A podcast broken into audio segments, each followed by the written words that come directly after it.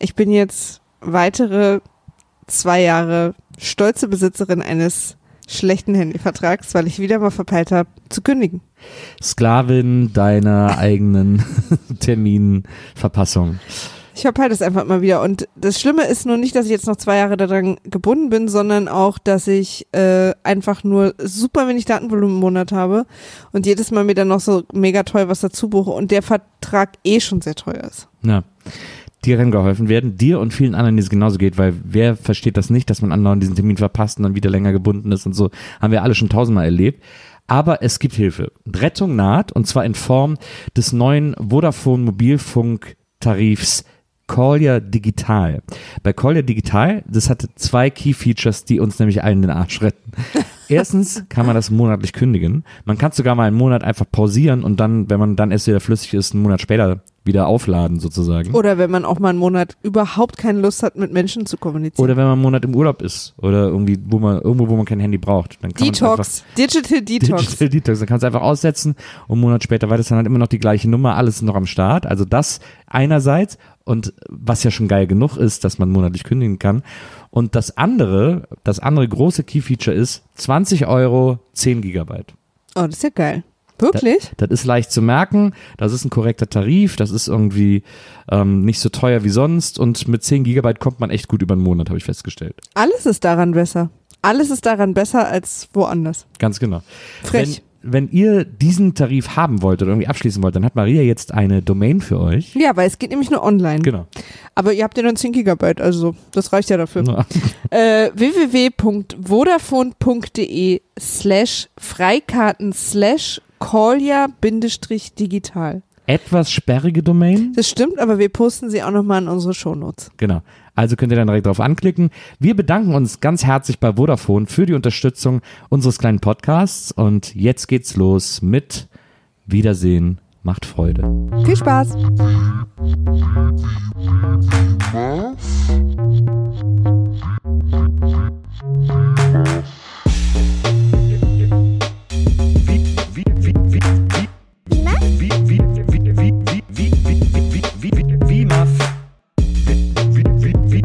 Wiedersehen, Wiedersehen, Wiedersehen macht Freude.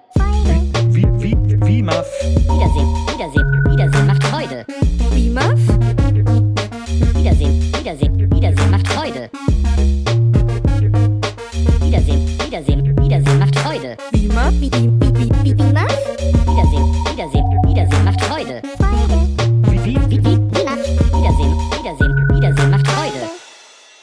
Herzlich willkommen, liebe WIMAF-Zuhörerinnen. Schön, dass ihr alle wieder den akustischen Weg in unseren Podcast gefunden habt. Wiedersehen macht Freude, ist das Motto dieses Podcasts. Wir gucken Filme, die wir alle lange nicht mehr geguckt haben oder zum Teil auch noch nie gesehen haben, so wie ich heute, und sprechen darüber. Und wir haben heute einen Gast, an dem wir auch schon lange graben und wir freuen uns sehr, dass wir es endlich geschafft haben, einen Termin zu finden, an dem wir alle zusammenkommen. Erstmal möchte ich aber, wenn ich von wir spreche, ist das wie so oft vermutet und äh, nie bewahrheitet nicht der Pluralis Majestatis, sondern das bin ich und meine traumhafte, ich möchte wirklich sagen traumhafte und sie war immer ein großer Fan vom Traumzauberbaum, Assistentin ist gar nicht mein Assistent. Wie soll ich denn jetzt Assistentin? Ganz süß. Ich weiß gar nicht, wie ich auf Assistentin komme. Weil dein Herz es dir gesagt hat. Ja, mein Herz hat mir Assistentin. Ich wollte aber sagen. Herr Buckelberg, äh, wenn ich für Kollegin- Sie an die Tür gehen soll. Ja, wenn Sie mir dann doch bitte. Ähm, ich freue mich wahnsinnig, dass ich das hier alles mit ihr zusammen machen und teilen kann. Herzlich willkommen, Maria Lorenz. Hi. Herzlich willkommen in deinem eigenen Podcast, in dem, also das ist dein eigener Podcast, in dem du assistierst. Ja. ja. Ich assistiere auch in meiner eigenen Wohnung. Ja, du bist ja auch ein bisschen sowas wie meine Assistentin. betreutes ich Wohnen komm, ja, absolut. Ich komme nicht aus dem Bett und so. Ja. ähm, also äh, dafür erstmal meinen herzlichen Dank und auch dafür, dass du mir hier das Mikro äh, hältst. Und ähm, wir haben einen Gast, auf den kommen wir zu sprechen. Äh, es ist so toll, dass er heute da ist. Die Leute wissen ja alle schon, wer da ist, weil es in der Folgenbeschreibung steht. Aber ähm, dieser Mann muss auch nicht weiter vorgestellt werden. Er ist die Stimme und der Kopf hinter Dunkler Heimat, hinter dem Brennerpass, hinter dem äh, großartigen Podcast, den ich immer Erleuchtung garantiert nenne, weil ich an den Doris Dorio Film denke. Aber er heißt natürlich verdammte Erleuchtung. Herzlich willkommen, Bernie Meyer. Hallo. Hi. Autor bist du auch noch. Du hast viele Bücher. Jetzt auch wieder ein neues Buch von dir raus. Ja, soll ich, Ja. soll ich sagen? Ja klar, unbedingt. Ähm, Ein, ein gemachter Mann heißt, heißt Ein das Buch. Mann. Ja. Du hast, äh, du hast ja auch die Black Mandel-Reihe erfunden. Ja, also nur Mandel. Black Mandel ist ein Teil Also Black davon. Mandel ist ein Teil der, davon, Der ja, Teil, in dem es um Black Metal geht. Ja, genau. ja Black Mandel. Aber das ist halt der einzige Teil, für der für Nils zählt. das manche haben, manche, für manche gibt's nur Empire Strikes Back, ne? Für dich nur Black Absolut. Mandel. Ja. Absolut. Gibt's da mal ein bisschen hochtrabenden Es Vergleich. gibt mehr außer Empire Strikes Back. Nils fängt auch immer tierische Streitereien an, in welcher Reihenfolge deine Bücher gelesen werden müssen, damit die Geschichte wirklich Sinn hat. Es gibt für mich auch nur äh, Zurück in Zukunft 2. Die anderen. Ich habe ihn letztens auch die, Kati die Artikel, äh, die Kapitel neu ordnen sehen. Weißt du, dieser eine Typ, der die ganzen Star Wars Sachen neu geschnitten hat auf YouTube. Ja, machst du auch so eine Fan-Adaption. Ja. Weißt du, so, so Fanfiction. Ja, Fanfiction. So Twilight von Black Monday. Black Mandel, Black Mandel 2. Black Monday bis zum Morgengrauen. Ich lese ja auch, ich lese auch am liebsten in der Bibel den Teil zwischen dem Alten und dem Neuen Testament. Das mittlere Testament. Genau, Black Mandel 2 straight to äh, Self-Publishing. Jetzt erst recht. Ja, ich mache so ein bisschen Fanfiction, Black Mandel Fanfiction. ähm, so, liebe Freunde, wir haben Jetzt uns dürfen wir noch kurz über was sprechen, was gut ist. Jetzt müssen wir leider zu was kommen. Aber bleiben wir doch bei Träumen, Ja. Glaube ich. Also ich glaube, es geht irgendwie um Träume, aber ich weiß nicht so richtig, um was es ging in, dem, in der Sache, die ich heute gesehen habe. Denn wir reden über einen Film. Wir gucken ja verschiedene Reihen. Wir gucken alle James Bond-Filme, wir gucken alle Police Academy-Filme, wir gucken alle Nicolas Cage-Filme, wir gucken alle Rennie Harlan-Filme, wir gucken alle Popstar-Filme, wir gucken alle Betty Midler, alle Barbara Streisand und so weiter und so fort. Und heute sind wir wieder zu einer Reihe gekommen, die wir jetzt äh, in den letzten Folgen ein bisschen, ich glaube, stiefmütterlich behandelt haben, etwas vernachlässigt haben, was unter anderem auch daran liegt, dass Maria zwar alle Bücher kennt, aber keine Horrorfilme guckt. Aber äh, wir müssen da durch. Und diesen Film hast du auch schon zweimal gesehen, Maria. Aus Versehen. Ja. Also heute Aus zum Vers- dritten Mal. Mit dem Auge in den Film gestolpert. Ja. Zweimal. Und sich, der heute hatte sich der Fernseher dann so verkantet. gemäß dem alten äh, Last Boy Scout Zitat, du bist reingekommen, gestolpert und mit deinem Schwanz in meiner Frau gelandet. Und ähm, Sagen wir mal so, es war eher so ähnlich. ist das so ähnlich. Denn wir reden über die Stephen King-Verfilmung Dreamcatcher. Ähm, hast du das Buch eigentlich gelesen, Bernd? Ich weiß nicht, ob du Stephen King-Bücher liest. Habe ich früher gelesen, das habe ich aber nicht gelesen. Ich habe aber, muss ich sofort äh, erste, äh, erste super äh, Fun Fact reinbringen, nämlich habe ich gelesen, dass Stephen King dem Rolling Stone damals erzählt hat, I don't like Dreamcatcher very much and stated that the book was written under the influence of Oxycontin. Was ist, Ja. Oxy- ist das so ein Antidepressivum, Das oder? ist ein ganz schweres Schmerzmittel. Ja, er, hat, äh, er hatte kurz, bevor er das Buch geschrieben hat, äh, quasi den Unfall, den wir am Anfang sehen. Autounfall. Ja? Deswegen ist er da drin. Äh, und war dann ja zwei Jahre oder so ans Bett gefesselt, ist darüber hinaus ja total krass schmerzmittelabhängig geworden und hat drei oder vier Bücher geschrieben, an die er sich heute nicht mehr erinnern kann. sagt er in Interviews und das ist eins davon. Oh, wow. Ja. Das ist ja immer das Schöne bei Stephen King. Der ist ja nicht sonderlich subtil in der Verwendung seiner Symboliken, sondern man kann eigentlich immer sehr genau äh, aus den Büchern lesen, was ihm gerade durch den Kopf ging oder wie es ihm gerade ging oder so. Das Ja, steckt da wahrscheinlich, auf jeden Fall hat er, als er das geschrieben hat, ganz schlimm Durchfall gehabt. Ja, ganz offensichtlich. Das habe ich auch irgendwo geschrieben. Es ist das große Stephen King Durchfallbuch. ja, Damen mit Charme, ne? Von Ja. Stephen, Stephen King Ausgabe. Stephen King Version. Sollte ja auch erst Darmcatcher heißen, aber Ja. man gedacht, na, das passt irgendwie nicht so.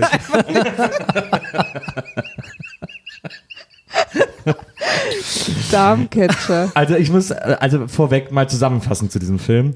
Ich habe irgendwann habe ich gedacht, okay, ich muss loslassen. Ich, kann, ich darf jetzt also ähnlich wie wenn man eben Durchfall auf der Toilette hat, ich darf hier jetzt nicht mehr an irgendeiner Idee von irgendwas festhalten, Von sondern ich muss loslassen. Ja, ich muss einfach, ich muss es passieren lassen. So, das ist das kann man glaube ich dem Film am besten als Überschrift geben. Ich dachte auch immer, der wäre mit Kevin Costner. Nee. Aber ich verwechsel den immer. Ich glaube, zur gleichen Zeit kam so ein Kevin Costner-Film raus, wo er irgendwie auch mit dem Jenseits kommuniziert oder sowas. Also ich gucke ja eigentlich keine Stephen King-Filme. Ich habe den damals das erste Mal geguckt, weil ich riesen, riesengroßer New Kids on the Block Fan bin und einfach alles gucken wollte, in dem New Kids, jemand von New Kids on the Block mitspielt. Hier, Donny Wahlberg. Es stimmt, wen hat der eigentlich gespielt? Na, Duddits. Den erwachsenen Duddits. Ja, das ist, das ist nicht zu Hier erkennen. da ist nicht nochmal übrigens, unten links. Ich zeige auf ein New Kids on the Block Cover. Ja? Ach, das wusstest du nicht. Ich habe völlig vergessen, dass der mitspielt. Und dann habe ich bei, beim Erwachsenen Duddits nur noch, da musste ich halt die ganze Zeit an an äh, äh, Tropics Thunder denken, äh, als ich den Never go Schauspieler full des, retard. äh, als ich den Schauspieler des, des Erwachsenen David gesehen habe. Stimmt, Das war Donny das war Wahlberg. Donnie Wahlberg. Und deswegen habe ich den Film das erste Mal geguckt. Beim zweiten Mal lief er irgendwie im Fernsehen und ich, die Fernbedienung war so weit weg oder so weit nicht mehr, aber da habe ich den mal so mit einem halben Auge geguckt. Deswegen habe ich den heute zum dritten Mal gesehen und äh, konnte aber an bestimmten Stellen rausgehen und Toast machen. Das habe ich mich gar nicht getraut, weil ich dachte, ich muss hier so top vorbereitet sein. Bin ich auch, aber ich konnte ihn ja quasi auswendig. Ja, okay. Ich habe ihn gesehen, da hat ein Freund von mir hat mir empfohlen, ich soll den Film anschauen und ich soll möglichst nichts darüber im Vorfeld recherchieren. da da gab es doch, damals gab es so, da konnte man so Filme bestellen in Rotation, die kamen dann so mit der Post, Love Ah, ja. Films oder so hieß es. Und dann, es gibt ja nicht so viele gute Filme, finde ich, wenn man in der Woche irgendwie vier Filme bestellt und dann nimmt man halt auch irgendwie so irgendwas. Und dann habe ich das halt nochmal so dazu addiert, irgendwie den Film.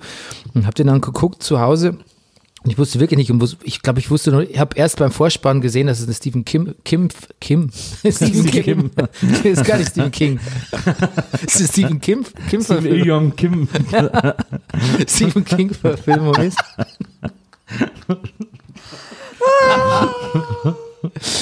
Und war, ähm, ja, war überrascht.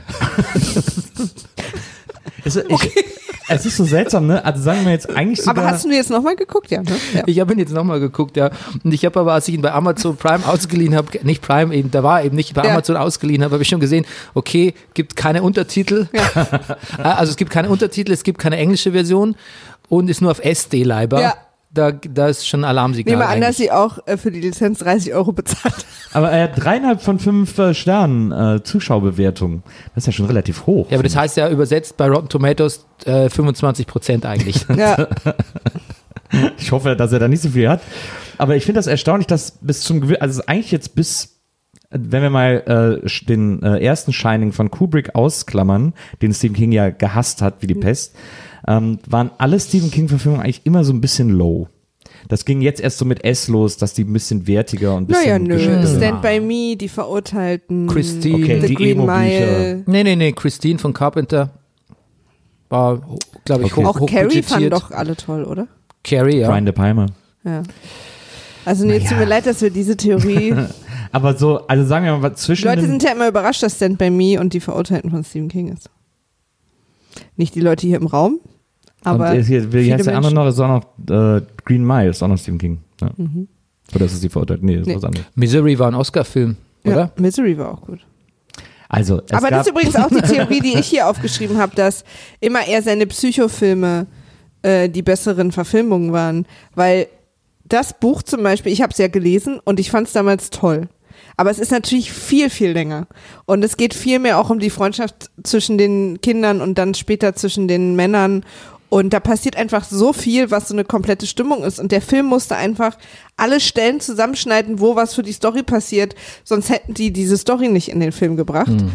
Was schon lächerlich ist. Aber ähm, deswegen kann der halt sowieso nicht funktionieren. Aber ich finde auch, sobald, was du vorhin gesagt hast, so Creature-Filme in Zeiten, wo, wo eben die Special Effects noch so aussehen, wie sie in dem Film aussehen, kannst du halt nicht ernst nehmen.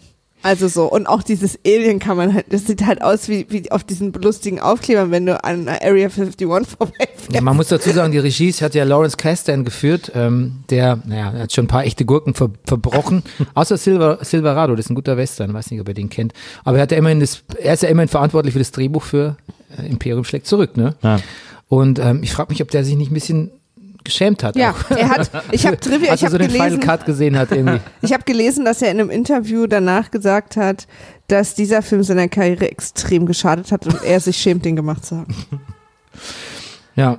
Ähm, ich finde, Aber wie gesagt, ich finde das Buch toll. aber es, ich, also, ich muss noch mal kurz auf meine Theorie zurückkommen. Sagen wir mal, 60 Prozent der Stephen King-Verfilmungen sind Schrott. Ich würde sogar 75 sagen, aber damit ihr beide euch nicht zu sehr Ja, aufregt. ja, es gibt ja auch wirklich So, richtig, richtig viele. Also das meiste sind ja so Direct-to-Video-Produktionen, die echt so super schäbig aussehen. Langoliers. Ja, also auch, auch der erste Friedhof der Kuscheltiere ist schäbig und, und irgendwie, die sind alle immer so sehr low, äh, finde ich. Und äh, bei dem hier fand ich am Anfang, dass der schon wertig aussieht. Also Ja, es sieht da, schon wo, da irgendwie, wurde schon Geld da ist reingesteckt. schon Sieht man schon an den. Schauspielern. Naja. ja. Ja, so die B-Reihe Naja. zwar, aber von, aber aus der B-Riege Naja, die aber es sind nicht so wie, also es sind auf jeden Fall alles Schauspieler, die man irgendwie kennt. Ja gut, aber damals kannte noch niemand. Timothy Oliphant ist einer von meinen absoluten Lieblingsschauspielern, Ich aber mag- den kannte damals niemand. Ich mag den, äh, wo ich immer den Namen vergesse. Den von Homeland? Jonesy, ja. Den mag ich ganz gern. Wen meinst du? Ja, genau den von Ja, nee, Homeland. nee, genau, Damon Lewis. Ja. Jason, Damon Lewis, genau. Jason Lee. Ja, kannte damals aber auch nicht, war damals auch nicht so bekannt. Ja, Jason Lee finde ich ja immer so ein bisschen der, ist so ein bisschen der Ryan Reynolds, der es nicht geschafft hat. ja, das stimmt. Das stimmt. Diese ist so ein ähnlicher Typ wie Ryan Reynolds, auch alles so ironisch spielen und so. Und dann aber trotzdem nicht so richtig weit kommen. Ich meine, er hat ja dann hier mit dieser, wie hieß die Serie, die My Name Also is wir Earl. haben, was, welche My Serie? Name is Earl. Ach ja, mein Name ist Earl. Stimmt, Hm. Ach, stimmt, das war der auch. Ja. Ja, ja stimmt.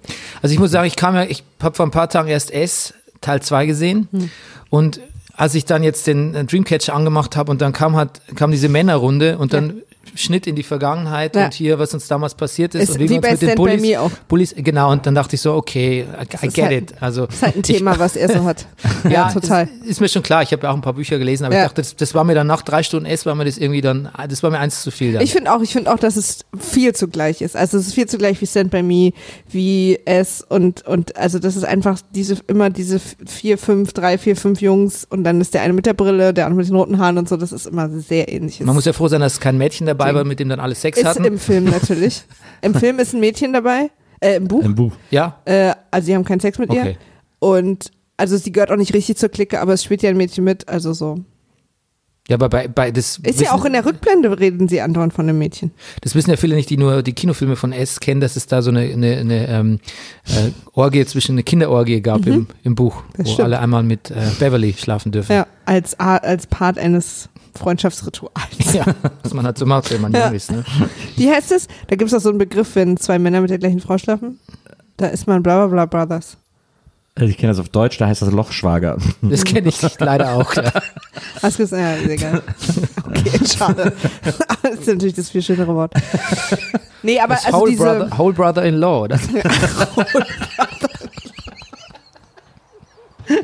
genau. So heißt das. Da haben wir es doch. Also in dem Buch ist natürlich auch diese ganze besondere Beziehung, die die miteinander haben und auch mit diesen Duddits, ist halt einfach so krass. Also da, das fühlt man natürlich einfach viel mehr und deswegen bedeuten Dinge nachher auch anderes. Also als jetzt plötzlich so, warum kann der plötzlich so Luftwirbelwege machen? Also so im Film ist das halt alles einfach super merkwürdig. Versteht man im Buch auch, warum das Buch Dreamcatcher heißt? Weil im Film wird es nicht so richtig. Ähm, Ja, sie machen, Deutlich. also, also der, der Film heißt ja auf Englisch auch Duddits. ja, und Der das, heißt in das, Buch- und jetzt, Dreamcatcher. der, das Buch heißt auf Deutsch Staditz. Das ist lustig, ne? Ja. Und ähm, weil sie machen, als sie Kinder sind, mit ähm, Daditz zusammen basteln sie einen Dreamcatcher. Sie auch im Film. kurz. Genau, aber das Komm ist halt, ab. das ist halt eine Riesenstory im Buch. Und dann mit diesem äh, Dreamcatcher zusammen machen sie dann diese, was man auch kurz im Film sieht, wo sie zusammenstehen und dann irgendwas erleben. Aber das ist im Buch halt ewig erklärt und das ist wirklich ein Ritual und, und das bedeutet halt, dieser Dreamcatcher hält die sozusagen alle zusammen und deswegen macht es auch dann Sinn, dass es so heißt. Und hält die ersten zusammen und hält quasi Albträume von ihnen fern, was dann halt dieses Gruselmonster sein soll. Ich muss aber sagen, ich wusste bis zu dem Film nicht wirklich, was ein Dreamcatcher ist. Oh, ich habe immer einen über dem Bett zu hängen.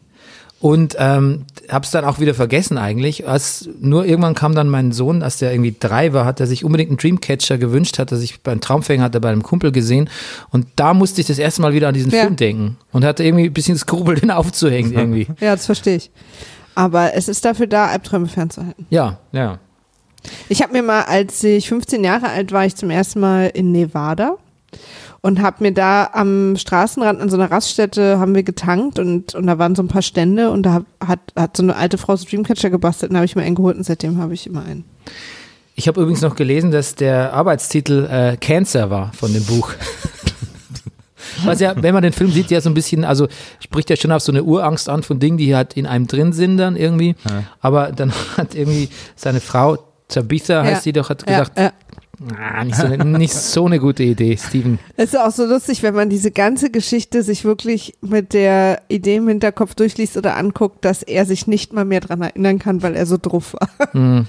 Ja, das ist, da hat er sich irgendwie bei sich selbst bedient. Ähm, Da hat er irgendwie bei sich, sich, bei sich selbst bedient, hat dann aber auch wirklich völlig wirr einfach nur noch alles reingeschmissen. Aber ist es nicht geil, wenn man den Punkt als Schriftsteller erreicht hast, wo du einfach machen kannst, was du willst und es wird trotzdem so ein krasser Bestseller? Ja, Klar, Steven. Ich habe ja, ich hab überlegt, ist es nicht super, wenn man so automatisiert schreiben kann, dass man selbst total zugetrönt und eigentlich wahrscheinlich keine Lust hat und in einer Lebenskrise einfach mal, gut, schreibe ich halt noch eins.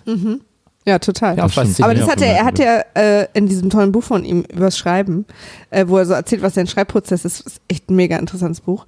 Hat er ja auch, äh, erzählt er, dass er für fast all seine Bücher und jetzt auch noch ungefähr 20, 30, die er noch nicht geschrieben hat, so Karteikästen hat, wo quasi jeder Charakter und jede große Story-Dings drin ist und dann nimmt er sich fürs nächste Buch einfach ein und schreibt den auf. Also nimmt sich die Karteikarten und schreibt einfach das Buch. Also füllt die Lücken. Mhm. Und, äh, und so schreibt er. Acht Stunden am Tag. Acht Stunden am Tag. Mhm. Wow. Naja, so richtig. Äh, Er sagt, er erklärt er da total, also er hat so einen, einen Sitzer, setzt er sich hin, also er erklärt seinen Tagesablauf und schreibt einfach acht Stunden am Tag, schreibt er. Mit einer Mittagspause. So, und deswegen schreibt er auch so viel. Ja, also ich kriege das nicht hin. Also nach, nach vier, also vier ist echt so mein Maximum. Dann bin ich Ja. so, also außer es ist jetzt total im Endstadion irgendwie, dass man irgendwie jetzt schnell abgeben muss. Aber sonst bin ich eigentlich so ausgelaugt, dass ich irgendwie was anderes machen muss dann. Ja, ich kann auch ohne Deadline im Grunde genommen gar nicht schreiben. das funktioniert bei mir irgendwie nicht.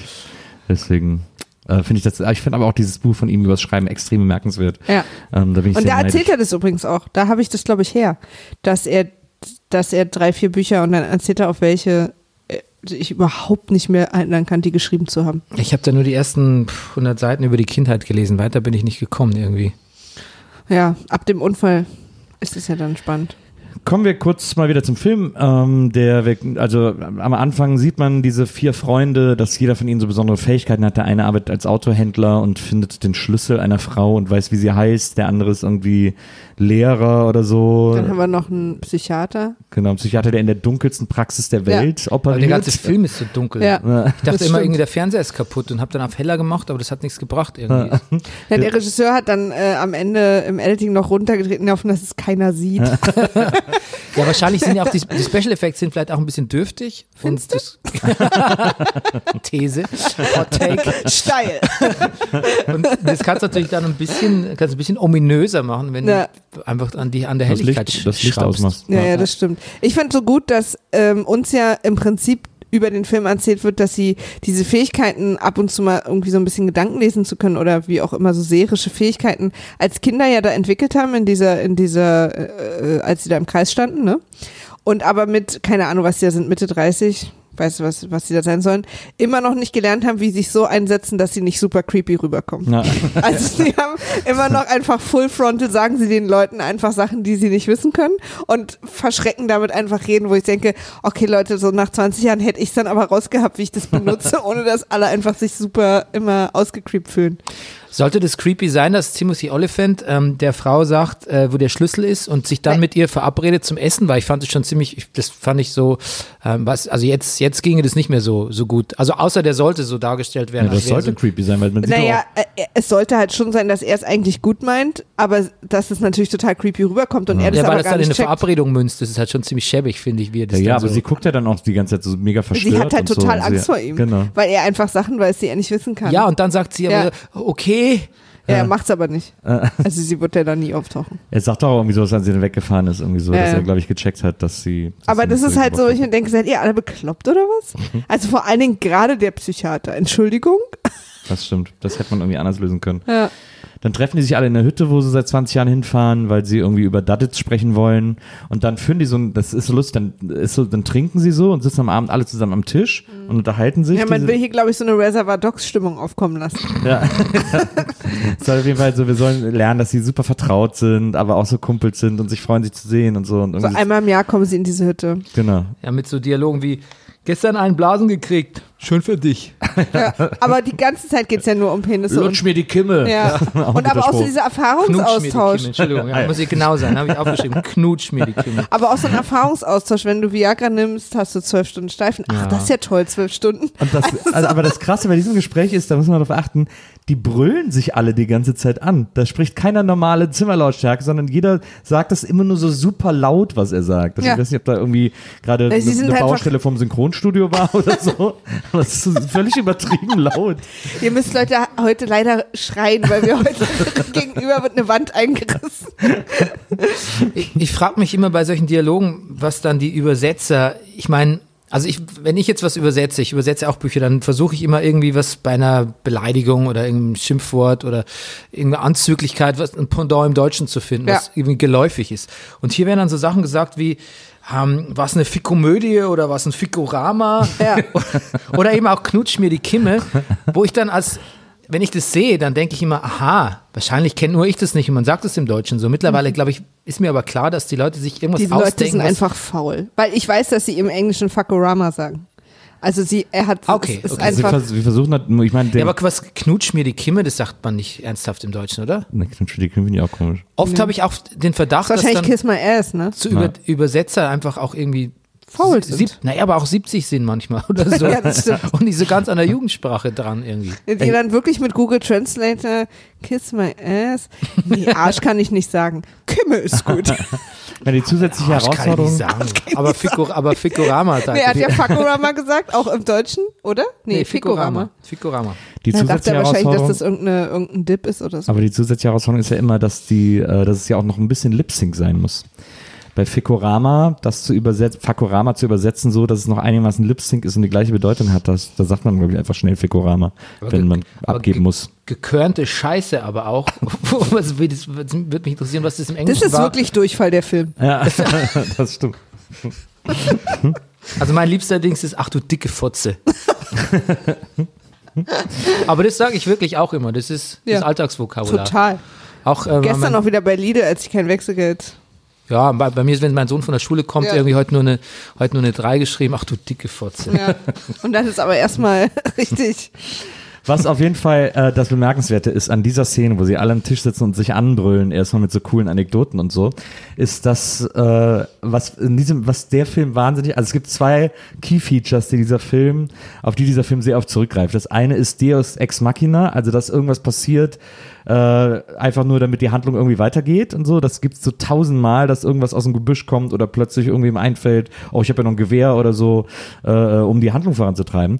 Und das andere, was in diesem Film passiert, ist, äh, sind bizarre, nicht weiter erklärbare ähm, Begebenheiten, die irgendwie interpretiert werden müssen. Und da ist, äh, äh, oder beziehungsweise diese Leute versuchen im Gespräch etwas zu erklären, was wir wissen müssen und das und so getan werden soll, als würde das jetzt so beiläufig im Gespräch erklärt. Das macht er super oft in diesem Film. Ja, ja. Und äh, das erste, der erste große Moment ist an diesem Tischgespräch, wo er dann sagt, ja, das packe ich jetzt alles in mein Erinnerungslager. Und dann sagt der andere, was ist denn ein Erinnerungslager? Und dann, so, sagt er, kannst du dich daran nicht mehr Weißt du erinnern? nicht mehr, was das Erinnerungslager ist? Und dann wird das Erinnerungslager erklärt. Das ist nämlich das Gehirn. Ja. Das, das ist Naja, so, es ist ja mehr, es ist ja im Prinzip eine Ja. Vorstellung, äh, eine innere Bibliothek Ja. quasi. Ähm, Also es das ist so eine Art. Projektion. Es ist so ein bisschen so, es ist so dieser, dieser Pixar-Film vorweggenommen. Dieser, Ja. Ah, diese vieles Kugeln ist da haben. dem Pixar-Film vorweggenommen. also einigen auch ab, waren viel Ab-Momente auch drin. Es gibt es, glaube ich, auch in einem, äh, in einem Hannibal Lecter-Film, ich weiß nicht in welchem, oder äh, das ist nur im Buch, es kann auch sein, wo er in, in den Palast seines, äh, seines Gedächtnisses irgendwie geht, wo er quasi so, wenn er sich zurückzieht oder meditiert, quasi sein eigenes Haus durchschreitet irgendwie. Da erkenne ich das. Fand ich immer eine sehr reizvolle Sherlock- Vorstellung. Sherlock macht es auch in dieser neueren Version von Sherlock. Ja. Also die Benedict Cumberbatch-Version hat ja. Ja. auch quasi sein, sein Mind Palace oder so nennt er das immer. Und wenn er Sachen sucht, dann geht er da quasi rein und schiebt Sachen weg und so. Ja, ich versuche das auch mal, aber bei mir ist es echt immer nur so eine Einzimmerwohnung irgendwie. Hallo? Ein Ordner. Wenn es im ersten Fach nicht ist, dann ist es nicht mehr da. Ach, guck jetzt einen Film. ja, ich, also das Ding ist halt, diese, dieses Erinnerungslager, was uns so extrem charmant erklärt wird, das funktioniert halt im Film, äh, im Buch total toll. Also weil, und das ist eben, glaube ich, das Problem, was, was Stephen King-Verfilmungen oft haben, dass Sachen, die so eben sehr Magical Realism und Horror und so gerade so Creature-Zeug sind, wenn man die so ein bisschen erklärt, aber dem Kopf ganz viel zum selber einfallen denken lässt, dann ist es halt nicht so cheesy, weil ich selber was draus mache. Und weil er ganz viele Sachen ja auch nur andeutet und nicht ganz zu Ende erklärt. Wenn man es aber jemand sich wirklich ausmalen muss und einfach auf eine Leinwand bringen muss, wirkt es halt oft einfach total dämlich. Weil, weil er es uns, also schon allein das Alien, das würde Stephen King ja auch nie so fertig detailliert zu Ende beschreiben. Also er beschreibt dann schon, aber ich hätte das nicht so vor Augen gehabt, sondern ich mache dann irgendwas, wovor ich Angst habe. Also was mir Angst macht, stelle ich mir dann vor. Und deswegen funktionieren halt die Bücher aber auf die Filme nicht. Es sei denn, dass man sich halt als Filmmacher entscheidet, für ein paar Sachen einen komplett anderen Weg zu gehen und dann eben Sachen zu verändern, wie es ja auch oft gemacht wurde, wie irgendwie The Mist zum Beispiel äh, ist, eine, ist auch, glaube ich, eine relativ gute Verfilmung oder sagen zumindest die Leute, ich habe es mir nicht getraut zu sehen. Ja, doch, da ist es gut. Also Frank Darabont hat den auch verfilmt, der Und da, da haben sie auch Sachen verändert, die das quasi Ende zum Beispiel. das ja. Ende zum Beispiel. Ja. Und das findet ja Stephen King zum Beispiel, er ärgert sich bis heute, dass ihm das nicht eingefallen ist. Er Ja, hätte das- das, ja, wahnsinnig ja. gern als Ende gehabt. Genau, das ist ja auch fantastisch. Aber solche Sachen eben, dass man sich die Freiheit nimmt und sagt, okay, das haben wir jetzt mal versucht, das sieht völlig lächerlich aus, deswegen denken wir uns da jetzt was anderes aus. So, und ich finde übrigens den, den, die, äh, was sagt der, Erinnerungslager, das finde ich gar nicht so schlecht. Ich finde diese Alien-Sachen später viel schlimmer. Also was ich an diesem Erinnerungslager so schlimm finde, ist, es ist halt so ein, so ein altes Archiv mit so staubigen Akten und er erklärt dann immer so, ja, und wenn ich, wenn ich eine neue Erinnerung brauche, dann muss ich eine alte wegschmeißen, dann werfe ich die ins Ja, Feuer. Dann sieht man, wie er so die Akten ins Feuer wirft, mit so nicht mehr Als ich wichtigen mir einen neuen. Laptop gekauft habe. Da ist dann so, hat er dann so einen Akten Rocksongs und so Rocksong-Lyrics und so wirft er dann ins Feuer, weil er irgendwie sich was Neues merken muss. Und um das vorwegzunehmen, wir werden in diesem Film immer öfters mal ins Erinnerungslager gehen. Und zwar, weil er dann, äh, er ist ja nachher besessen von dem Hauptalien, von Mr. Grey oder wie er heißt. Ja. Und, ähm, und wir sehen dann im Erinnerungslager, wie er sich immer selber zugucken muss, was Mr. Grey mit seinem Körper sozusagen anstellt. Er Und- guckt aus dem Fenster. Genau, und vor und allen Dingen guckt hat er, immer aus dem hat er einen Ort, wo er Sachen versteckt, an die Mr. Grey dann nicht rankommt. Und er guckt dann immer aus dem Fenster seines Erinnerungslagers und sieht, was in der Welt Schlimmes passiert mit Ja. seinem, was Mr. Grey Schlimmes mit seinem Körper Ja. macht. Aber das ist dann auch Weißt immer so Nils, Bluescreen. Nils, Nils, immer so die Augen sind das Fenster Ja. zur Seele, wird hier sehr wortwörtlich. Ganz, Augen sind das Fenster zum Erinnerungslager. ähm, und es ist ganz, ganz schlimm, ganz schlimm inszeniert und vor allem, also ich glaube bestimmt, dass das im Buch seine Berechtigung hat, aber ich, äh, vor allem ist es ja fürs Buch auch ein guter Trick, um so ein bisschen inneren Monolog darzustellen und diesen innere Zerrissenheit, den inneren Kampf zu versuchen, diesen Mr. Grey aus sich rauszuprügeln.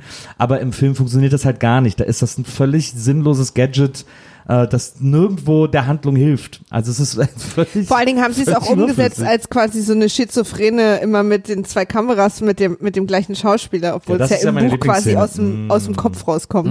Aber das ist halt immer, also das, das fand ich auch ein Die. Smearguy Gollum Szene ist natürlich äh, Aber wenn man, wenn man nicht weiß, so wie ich damals, als ich da in meiner, äh, meiner äh, Ibuprofen Gin Tonic Phase diesen Film gesehen habe, irgendwie Also du hast dich in die, in die, in die klassische Stephen King-Stimmung. ja, genau. Und du weißt nicht, worum es geht, dann bist du erstmal schon, also dann hast du ja diese hellseherischen Fähigkeiten, dann denkst du ja, okay, gut, ist ein bisschen Shining-mäßig, aber mal schauen, wohin es geht. Dann ähm, treffen, dann dieser Unfall, der ist ja ein bisschen schockierend auch, dann treffen die sich, dann kommt es mit dem Erinnerungslager und dann, also dann ist es zumindest ein bisschen, also ich finde es jetzt auch nicht besonders super aufsehenerregend, aber es hat mich zumindest neugierig gemacht so, oder verstört, was ist jetzt eigentlich hier los. Insofern hat es schon noch was beigetragen zu dem Film, wo ich mich gefragt habe, was, was wollen die denn jetzt eigentlich von mir? Also das fand ich noch okay eigentlich. ja. Also Captain Obvious kommt später noch mal ziemlich noch mehr zu, zum Tragen irgendwie. Aber ich finde, äh, also dann äh, ist ja, dann passieren irgendwie zwei, drei Sachen und dann ist ja diese Szene, äh, wo Jason Lee mit seinem Kumpel allein in der Hütte ist und dann da, äh, ach so, wo sie diesen den Typen da, der äh, Rick heißt der da? äh, äh, Der sich verlaufen hat? Ja. ja. Weiß ich nicht. Ich bin, Wo- wo das war, wo ich rausgegangen bin. Sie nehmen irgendwie den Typen, der hat sich verlaufen und sie nehmen irgendwie die Hütte auf und sagen, komm, wir helfen dir und so und dann merken sie, mir geht's nicht so gut und oh, der muss auch die ganze Zeit rülpsen und es stinkt wohl Ganz schlimme. Blähung auch, ja. Ja schlimme Mhm. Blähung, schlimme, er entschuldigt sich andauernd.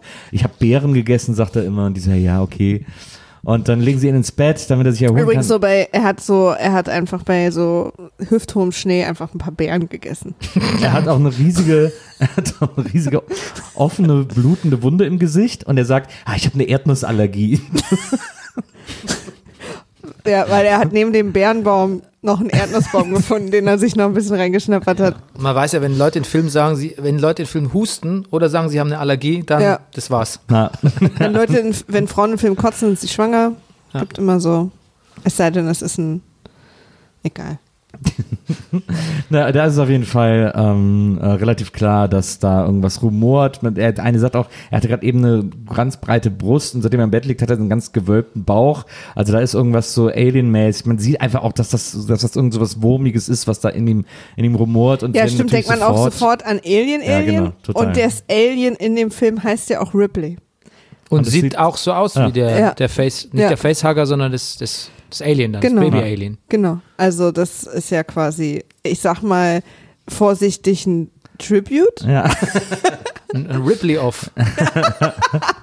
Und eigentlich heißt der äh, Morgan Freeman heißt im Buch Kurtz. Also Ja? wir haben hier verschiedene Tributes Ah, am Laufen. stimmt. Aber das war den Filmemachern ein bisschen zu viel. Und deswegen haben sie ihn Curtis genannt. Okay, also Stephen King hat damals äh, besoffen und voll Schmerzmittel äh, an seine eigenen Bücher gedacht und Alien geguckt und dann dieses Buch geschrieben. Naja, und äh, wie heißt der, äh, die, die Kurtz-Novel? Ähm, äh, Heart of Into the Darkness. Heart of Darkness Ah. gelesen. Oder Apocalypse Now geguckt, eins von beiden. Irgendwie sowas ist da passiert. Auf jeden Fall ist dann, Und, und Blähungen hat er auch. Ja. genau. Aber das ist wahrscheinlich das Realistischste übrigens von all dem, was wir hier beschreiben. Und dann finden sie Rick auf dem Klo und das ganze Klo ist voll Blut und sagen irgendwie so, oh, was ist mit ihm passiert? Er lebt noch, nein, er lebt nicht, fassen ihn an, er fällt vom Klo. Und dann sagt der eine noch, der ist doch tot. Und dann sagt er, er hat doch gerade eine Wurst gelegt, das habe ich doch gehört. Ja. Oh Gott. Gut, dass ich in der Küche war. Wurst Eine gelegt. Wurst gelegt. Und, und dann und dann und dann fassen sie ihn an, er fällt runter auf dem Klo und sie merken, dass da irgendwas ist, irgendein Wesen. Und äh, ähm, Jason Lee, äh, geistesgegenwärtig, klappt sofort die Schüssel runter, die Klobrille runter und setzt sich drauf und wird dann immer so von unten so angestoßen, weil da anscheinend irgendein wildes Tier äh, im Klo ist, das da raus will. Wir in so Berliner Altbauwohnungen kennen das. Das berühmte, berühmte Prenzlauer Bergkrokodil. Ne? Ja. Und dann wird super weird, weil er zieht dann ab, aber äh, man merkt, es ist noch da und dann sagt er sein Kumpel, geh in den Schuppen, da ist irgendwie Gaffertape oder so, er soll da Klebeband holen und er will auf dem Klo sitzen bleiben, um das Tier in der Toilette zu halten. Aber er ist leider zwanghafter Zahnstocherbenutzer. Ne? Sorry, er hat ein diesen kleines, Zahnstocher aufheben. ein kleines Das ist Fläschchen mit Zahnstochern dabei, das ihm leider aus der Hand fällt. Ja. Und nur zwei sind nicht in der Blutkotze von dem Typen vor ihm gelandet. Ja. Und die sauberen will er jetzt haben und dadurch geht alles schief. Wow. Und das ist aber wirklich Deus Ex Machina par excellence, dass er gerade plötzlich Hammer äh, Zahnstochersüchtig Ich ist. halte es nicht aus ohne den Zahnstocher. Ich setze unser, unser aller Leben jetzt aufs Spiel, aber das war es mir wert. ja. Genau, das Ding Vieh entkommt. Ja, und dann kommt der, dann kommt der Moment, wo ich dachte, das muss doch ein Straight-to-DVD-Film gewesen sein, als das Alien dann kommt irgendwie. Also es stellt sich dann ja heraus, dass es quasi nur so eine, so eine, so eine Aus welchem Jahr ist der eigentlich, der Film? ähm, 2000. Also, weil das war wirklich oder auch so, so, oder- sch- das, also auch am Ende ist das so scheiße. Ja, dann kommt so ein Alien, was quasi so aussieht wie so ein Aufblas-Alien, was man so für, zum Baden kaufen kann, weißt du, so im Sommer. Genau. Also wenn, wenn Kindern wit- ein Alien malen. Ja. Also so, ne, wie man das so witzig sich Er stellt wie sich so wie dann Paul von Ja, genau, aus dem Film. Da stellt sich zwar später raus, dass Morgan Freeman sagt, ähm, das ist nur ihr, das, dann kommen sie wieder mit, mit ihrer äh, glatt wie ein Babyarsch, aber eigentlich sind sie so Typen, die man nicht seiner Schwester vorstellt. Also so, eigentlich es soll schon auch so eine, schmeichelnde, eine schmeichelnde Form sein, aber man hätte es ja trotzdem mit einem besseren Spezialeffekt machen können. 2003. Stimmt, stimmt, dass sie diese Form ja nur annehmen, um also nur annehmen, dass sie so gar nicht aussehen. Achso, ach, wir reden jetzt über das große Alien, das Ja, dann kommt. genau. Ah ja, okay. Na, das, was am noch- Anfang kommt Ja, mit den, was so Alien Ich war gerade noch bei dem pimmeligen so. Zahnwurm, so wie ich mir das aufgeschrieben habe. Pimmeliger Zahnwurm. Ja. Ich glaube, dass, dass das auch, diese Symbolik dieses ganzen Films auch so eine Menge irgendwie so homosexuelle, also so was da alles passiert, da ist bestimmt, glaube ich, bei Stephen King die eine oder andere Sache, mit der Es er da geht verarbeitet sehr fallisch hat. zur Sache. Ja, es geht sehr fallisch zur sehr Sache. um Und die vier, die vier Jungs, also wenn man sich einmal im Jahr trifft, ne, wenn ihr so enge Freunde habt, die ihr einmal im Jahr seht, meint ihr, ihr würdet die ersten drei schon komplett über Penisse reden? Also ich frage euch das, weil ich da nicht in diesen Runden eingeladen werde, aber Ja, würde man da nicht vielleicht auch so ein bisschen, und wie lief's bei dir so Ja, letztes das ist Jahr? eh eine schwierige Frage, weil ich zum Beispiel echt mit meinen Freunden nie über sowas rede. Wir reden echt eigentlich nie über Sex. Und irgendwie, wenn ich das dann irgendwie so dann manchmal fragt mich dann meine Freundin so, und na, was hat, was, was hat er erzählt? Hat er, hat, und hat er mit der, hat er mit der geschlafen oder hat sie mir einen geblasen? Und ich so, was? Was, was, was frage ich doch nicht? Das, das wird er mir auch nie erzählen. Und die so, was ist total langweilig, worüber redet ihr denn dann die ganze Zeit? Wie ist es bei dir? Aber ich kenne es nicht so. Ich überlege gerade, kommt glaube ich auf die Freunde an. Aber es gibt so, was hier. Ich habe ja, dann sofort immer so einen Vibe, dass keiner von denen jemals Sex hat. Wenn, so, wenn man so die ganze Zeit so drüber spricht wie die. Weißt Ja, was so? die ja machen, ist ja Klar, dieses, da habe ich richtig einen reingeknüppelt.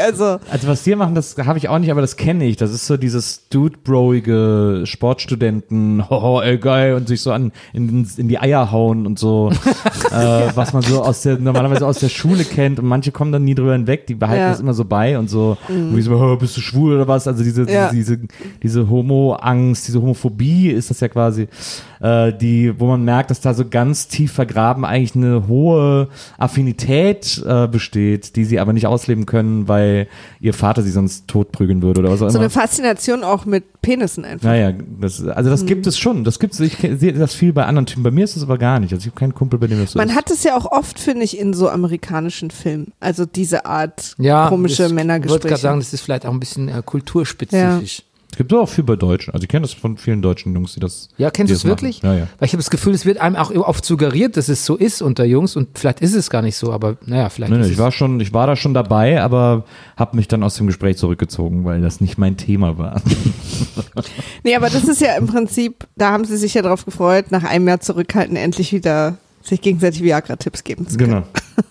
Dass äh, sowas passiert. Na, wie ist dann da dieser Alien, der dann auch explodiert? Warum Ja, explodiert der nee, eigentlich? der irgendwie sich so in Staub, in so roten Nein, das ist, Staub dieser, das ist dieser rote Staub eigentlich. Das ist ja nur eine Erscheinungsform. Äh, dieser, diese, diese Aufblas-Alien ist ja nur eine Erscheinungsform. Ja. Und in Wirklichkeit besteht ja alles, bestehen die auch aus rotem Staub. Die sind ja so formbare Materie. Und dieser rote Staub, der setzt sich dann halt in dem Jonesy fest. Und so wird der zum, so wird der zum, Gollum. Deswegen frage ich mich auch, dann, warum die nicht viel einfacher Leute besetzen können. Oder ist dieser rote Staub nur das Hauptalien? Weil dann verstehe ich diese ganze das Raumschiff zerfällt nicht. auch zu rotem Staub später. Stimmt. Hm. Aber weißt du, was ich meine? Ja Aber, aber man könnte da auch in einer, so man könnte auch in ein einer netteren Figur auftreten als äh, dieses Aufblas-Alien. Ich weiß aber es wenn die, nicht. aber wenn die da, wenn die da äh, auf die später Zum auf Beispiel als, als heiße Frau, weißt du, wir sind ja eh alle schon Ja. so ein bisschen angemacht. Oder als Zahnstocher. Gute wenn, Idee. Wenn, wenn die da später auf dieser Als Lichtung, wo, menschlicher Zahnstocher. die fliegen dann nachher mit den Hubschraubern über diese Lichtung und knallen die ganzen Aliens ab, ähm, was auch so völlig random ist. Aber da zerfallen die auch mal alle zu diesem roten Staub. Hm. Also ist vielleicht auch nicht immer so eine freiwillige Form. Ich habe es irgendwie nicht kapiert, weil das auch wirklich in so einem Knall zu diesem roten Staub wurde. Wahrscheinlich und so. machen wir uns da jetzt schon mehr Gedanken über Stephen King sich jemals Gedanken darüber gemacht hat. Aber vielleicht äh, kannst du uns auch ein. Ich habe das Buch sehr lange nicht gelesen. Ich kann mir vorstellen, dass einige Hörer uns das vielleicht auch jetzt Ja. gerade sich, freuen. ja, dass wir da so gut Ahnung haben. Wie Auf, immer. auf jeden Fall ist das dann die Stelle, bei der wir äh, die nächsten Charaktere äh, vorgestellt bekommen. Wir äh, kommen nämlich in das in ein großes Militärlager, in ein, also wir haben schon so ein bisschen mitbekommen, da gibt es irgendeine so eine Quarantänesituation, weil auch da so Hubschrauber waren. An einem haben wir auch Morgan Freeman gesehen, die so über Jason Lee und seinem Kumpel irgendwie, die gesagt haben, nee, wir können euch nicht helfen, da kommen gleich welche und so. Und dadurch wissen wir, aha, da ist noch, irgendjemand weiß da noch Bescheid. Und jetzt sind wir in diesem großen militärartigen äh, Camp, wo so Leute eingepfercht werden, die alle so, so, so offene Wunden irgendwie im Gesicht oder sonst so haben. Oder was Er zumindest so. Erdnussallergie halt. Ja. Genau, Erdnuss- die alle diese wir haben alle diese Erdnussallergie Beeren haben. gegessen. Und da sind wir jetzt erstmal bei Morgan Freeman in Extrem- seinem Büro, in seinem Chefbüro. Extrem mehrdimensionale Charaktere, denen wir da begegnen. Ja. Und da kommt äh, Tom Sizemore rein, beziehungsweise Michael Metzen, beziehungsweise wir wissen es nicht, denn man hat noch nie beide in einem Raum gesehen.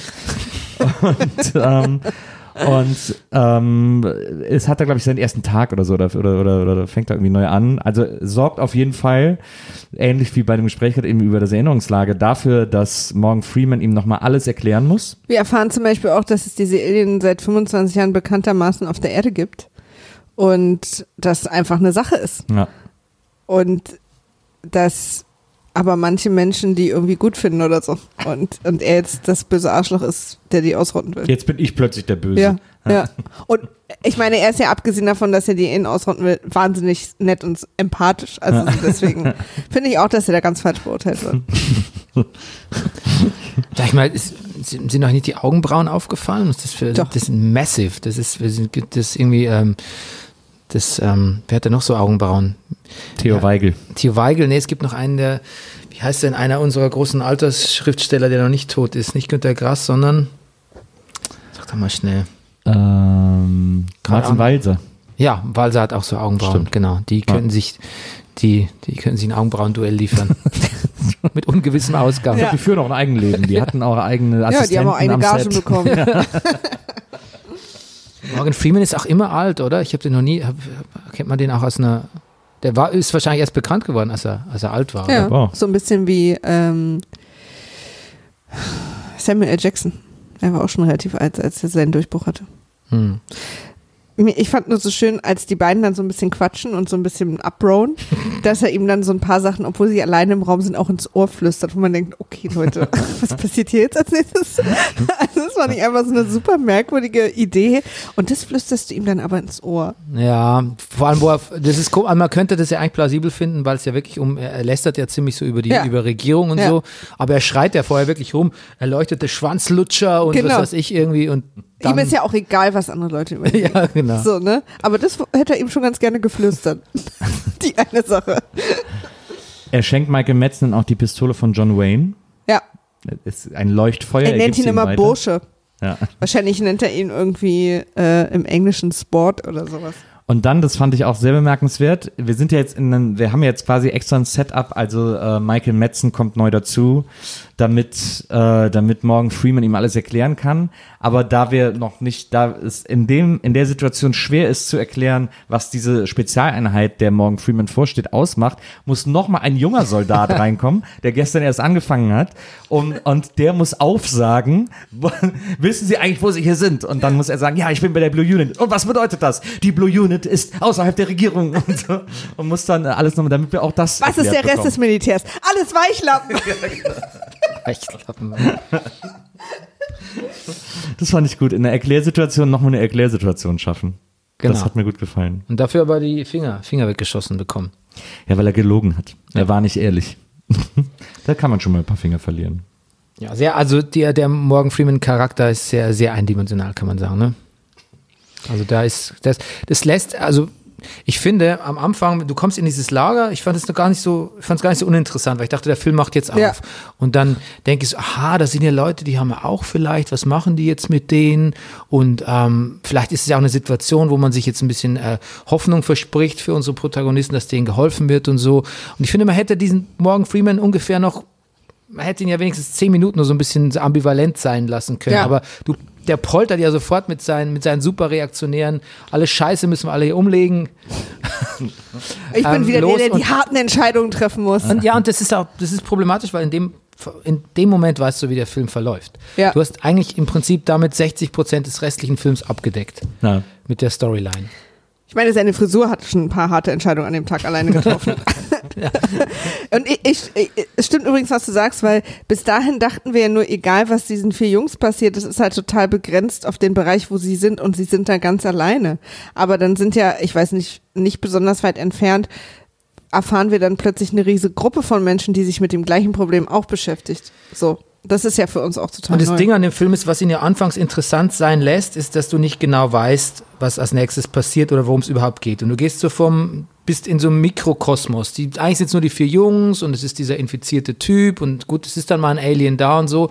Und eigentlich kannst du das ja, um, damit du als Zuschauer auch bei der Stange bleibst, kannst du es ja weiterspinnen, das Geheimnis. Du kannst ja gucken, jetzt wird hier was offenbart und hier. Und dann ist es ja eigentlich interessant zu wissen, es gibt so ein Auffanglager und so. Aber in dem Moment, wo die Kamera aufzieht und dieses Lager kommt, wird alles erklärt. Auf Ja. einen Schlag. Da ist nichts mehr mysteriös. Okay, ähm, da wird dann so abgehakt, also hier ist eine Alien-Invasion, die sind alle infiziert, die knallen wir alle ab, wir sind super Hardliner, wir sind die Blue Boy Unit und so. Und äh, die Aliens, die tre treten immer in Maskerade auf und da gibt's ja diesen Mr. Grey und bla bla bla. Und da ist alles, also von der Militärseite ist alles erklärt und also, was ja Horrorfilme auch so interessant macht und wie man es auch eigentlich oft macht und heutzutage macht, ist, dass man quasi die, die Hintergrundgeschichte komplett im Dunkeln lässt und immer nur so ein Stück enthüllt bis zum Schluss oder vielleicht gar nicht. Ja. Und am Ende grübelst du immer noch über die Mythologie oder tauschst dich im Internet aus. Was war denn das jetzt eigentlich? Gut, ich habe das Buch nicht gelesen. Aber in dem Moment wird so knallhart alles offengelegt, dass also ab dem Moment, wo der quasi ähm, da also alles erklärt seinem, seinem Kumpel, äh, seinem Michael Madsen-Verschnitt irgendwie, ab da ist der Film im Prinzip eigentlich ist er eigentlich fast aus. Ab da ist er nicht mehr wirklich interessant, Ja. weil dann wird es halt echt so, ein, dann geht es halt um, ja, dann geht es um Action-Szenen, um so eine Alien-Hetzjagd, so ein bisschen. Und das ist halt das, was der Film nicht besonders gut kann eigentlich. Was er, das, was er eigentlich konnte, war noch so ein bisschen, dass er geguckt hat, wo führt es hin? Sind es wirklich Aliens? Also was haben die damit zu tun? Wie hängt das alles mit Duddits zusammen und so? Aber pff, Was ich vor allen Dingen auch, also vielleicht war das eine der Stellen, wo ich draußen war, Toast machen, aber ich habe gar nicht verstanden, die Aliens sind seit 25 Jahren schon da? Ja, immer mal wieder. Er sagt aber, das war jetzt eine Bruchlandung. Oft kommen sie ja so, er hat ja gesagt, sie kommen, in der Regel kommen sie nicht im Winter, weil es ihnen wahrscheinlich zu kalt oder so und auch in diesem Gelände wurden sie noch nie gesehen. Deshalb muss es jetzt um eine Bruchlandung gehen irgendwie. Also es war ein Versehen, Okay. dass sie jetzt hier sind. Vorher sind sie schon mit Absicht oder mit halt invasorischen Abs äh, Weil, weil Intentionen diese, gekommen. diese Idee, dass sie sozusagen einen so einen Wurm haben, der dann ganz viele Eier legt und die dann quasi, das, warum haben sie das innerhalb von 25 Jahren noch nicht gemacht, die Aliens? Also, weil erscheint mir wie ein relativ gut funktionierender Plan, die Welt Na, zu doch, übernehmen. ich glaube, ich, doch, ich glaube, es gab es auch schon wahrscheinlich. Sie waren noch nicht so nah an der Bostoner Wasserversorgung. Ich verstehe, ich verstehe. an diesem einen Kanaldeckel, durch den das ganze Wasser von Boston fließt. Der wirklich wahnsinnig schwer anzuheben war. Aber ist nicht Duddits, ist der nicht auch ein Alien? Ja. Ja, also deswegen sind wir Das ist der 25 ver einzig verbleibende Plot-Twist, ist eigentlich noch, dass Duddits ein Alien ist. Genau. Und kleiner Spoiler-Alarm, im Buch ist ja keins. Wirklich? Ja. Wow. Im Buch hat er so Fähigkeiten, die er auch mit den Jungs erteilt und so. Aber er ist kein Alien. Und er ist am Ende tot, weil er quasi an seine letzten Kräfte gegen das Alien einsetzt und das auch umbringt. Und er stirbt dann aber an der Schöpfung, auch wegen seiner Leukämie, die er auch im Film hat. Aber er stirbt quasi einfach an der Schöpfung. Also er ist dann einfach tot. Und er ist kein Alien. Das ist, ja ein, äh, das ist ein Plot-Twist. Ähm, auf jeden Fall hört diese Szene in der Sie Morgen. ersticken Mr. Grey mit einem Kissen im Buch. Klar, weil das da gerade an der Wasserversorgung rumlag. Ist auch eine andere Szene. Ja. Aber, aber das ist quasi das, und da war ich, also im Buch ist es, ist es sehr emotional, weil er einfach ein Junge ist so. Äh, und dass er dann im Film einfach ein extrem gut gerendertes Alien Ja, ist. Jar lässt grüßen. Jar nicht mögen die Magus. Ist ein bisschen schade. Ähm, was übrigens in dieser Szene äh, da beim Militär, wo wir die große Erklärszene haben, ähm, wo ja dann auch so klar wird, okay, das sind also quasi Söldner, äh, die machen einfach, die töten einfach nur, die denken nicht darüber nach, es gibt da keinen moralischen Kompass, so dass wir auch nicht mehr für die routen irgendwie, wie wir es sonst vielleicht manchmal fürs Militär tun oder so. Also sie können einem ja noch die Chance lassen, so ein bisschen dafür zu routen. So einen kleinen Ticken Ja. irgendwie so, wer weiß, ob das nicht wirklich sinnvoll ist, was die Leute da machen, aber keine Chance. Ich glaube, sie versuchen Weil sie vielleicht auch so, weil sie so optionenlos bisschen. sind. Ja. Aber ähm, diese Szene endet damit, dass Tom Sizemore lächelt. Und da merkt man, warum der das nie in seiner Karriere zuvor machen musste. Lächeln. Ja, es ist wirklich, es fällt ihm so schwer. Und er ist, wirklich, ist das richtig mit dem Mund so nach oben? Ach, ist das ist das? Lächeln? So guckt er da in der Szene. Das ist wirklich sehr, sehr gruselig. In seinen äh, Scheidungspapieren steht immer unüberbrückbare Differenzen. Ja. Aber alle Ex-Frauen wissen, Es war das Lächeln. Und dann sind wir bei einem der vier Jungs wieder, der, mittler, der, sich, der sich aus Frust so betrunken hat und so besoffen hat mit Bier, dass er mit, sich mit einer Leiche unterhält. draußen im Schnee. Na, klassisches Szenario. Ich bin so besoffen, dass ich mehr sehe, ob jemand lebt. Ja, die hatten aber auch diesen klassischen Horrorfilm-Unfall vorher, ne? Ja. Jemand sitzt Genau. auf der Straße und so, hoppala. Na, genau, das so ausweichen. Und, ähm, und, dann, und dann kommt so dieses, dieses Wie weit entfernt ist eigentlich dieses Militärlager von dem Haus, wo die Jungs sind, von der Hütte? Keine Ahnung. Schon eine Ecke. Aber auch nicht richtig weit weg, oder? Ja, das ist etwas, da kommt ja auch dieses riesen Raumschiff später, was ja eigentlich ähm, ungefähr so groß ist wie, ähm, ja, keine Ahnung, ein, klein, ein kleines Dorf oder eine Ja. kleine Kleinstadt irgendwie. Muss ja auch, ist auch niemandem aufgefallen offensichtlich, dass das irgendwie da gelandet ist irgendwie. Und ähm, auf jeden Fall ist dann, sitzt da der Besoffene da irgendwie und dann kommt wieder so ein pimmeliger Zahnwurm an, um ihn zu überfallen. Und dann, äh, und das passiert, als er pinkelt. Er pinkelt in den Schnee, Dieses, also, sie sagen auch immer alle, die Abkürzung SSDD ist so für alle irgendwie so ein Wiedererkennungsding. Ich, das habe ich auch bis zum Ende gar nicht kapiert, warum das eine Sache ist und wozu man das braucht und was, Was heißt das bedeuten soll. Man weiß auch nicht, oder? Nee, ich überlege gerade. ich guck mal kurz. Das ist sowas, sowas wie Snafu vielleicht. Naja, so ein- Situation so ein normal, all, all fucked up, ja. Na, habe ich auch nicht kapiert. Auf jeden Fall pinkelt er in Schnee und der, der Zahnwurm springt auf seinen Pimmel. Und, ähm, und er sagt dann, oh Gott, ich pinkel nie wieder. Same shit, different day. Verstehe. So Vorher war es cooler- spannender. Cooler Bro, cooler Bro-Spruch. Vor allem, man dachte, es ist wirklich irgendwas, weiß nicht, die Anfangsbuchstaben ihrer Namen oder Ja, irgendwie so genau. ein Scheiß, ne? aber es ist einfach irgendwas. Same shit, different day. Naja, er sagt, ey, oh Gott, ich pinkel nie wieder und kämpft dann gegen diesen Wurm.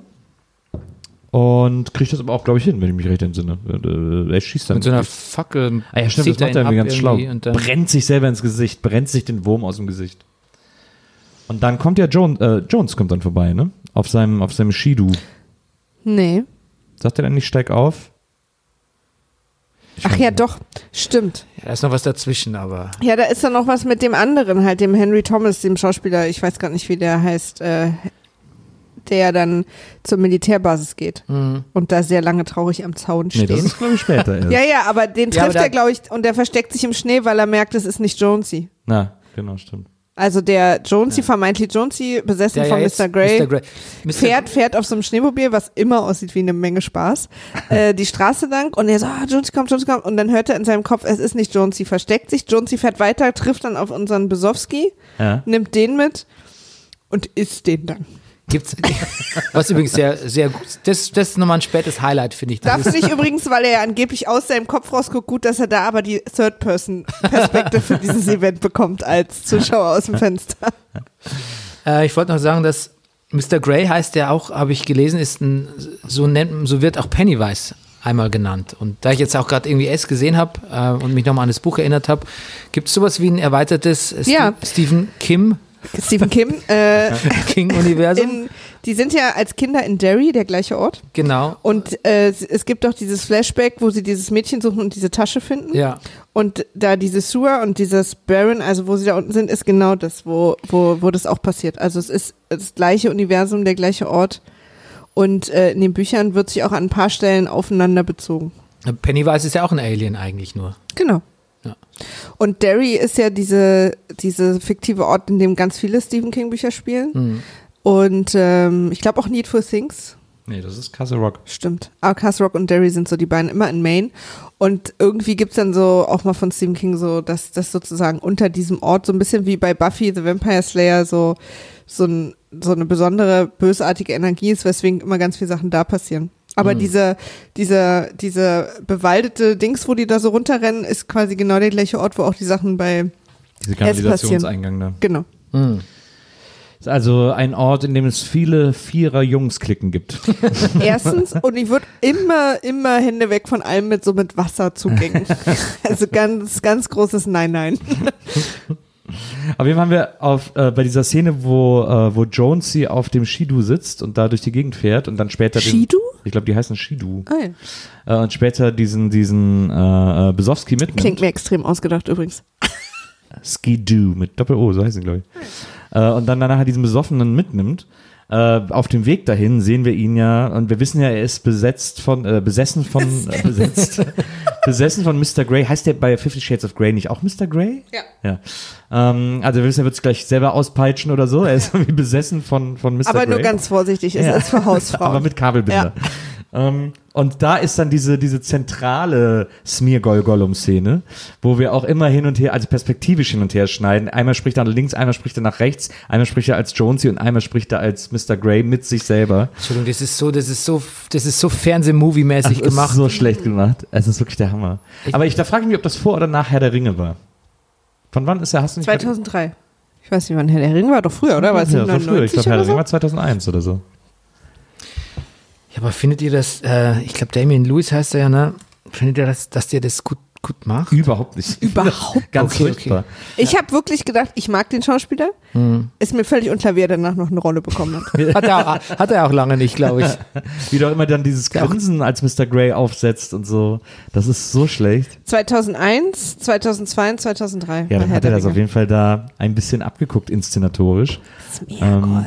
Weil da Weil gab's ja im, diese im Buch ist es, glaube ich, also wenn ich jetzt hier übrigens Sachen aus dem Buch sah, die ich falsche Erinnerungen habe, dann sorry, ist auch schon sehr lange her. Aber im Buch ist es, glaube ich, quasi, also sie sprechen halt quasi einfach in Gedanken. Sie sind ja auch nachher sprechen sie auch durch die Tür des Erinnerungslagers. Das so geht's doch. Da klopft dann jemand. Ja. Ich weiß nicht, ich fand es als Kind schon immer, ich fand es als Kind schon immer sehr nervig, wenn irgendjemand plötzlich böse war und oder so besessen irgendwie und dann dieses zwei Seelen in der Brust und welche gewinnt und so. Ich fand es eigentlich immer, ich fand ich immer irgendwie schon, es hat mir, es hat mir irgendwie nichts nichts gegeben und in dem Fall ist es dann auch wirklich Außer jetzt hier zum ersten Mal.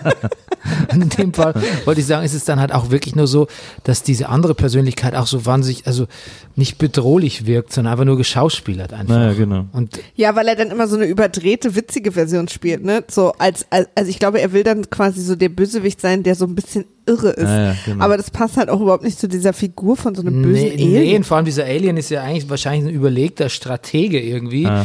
ähm, Der ja auch sagt so, guck mal, jetzt haben wir es irgendwie 15.17 Uhr, jetzt ähm, muss ich mich langsam mal auf den Weg zum Wasserlager machen.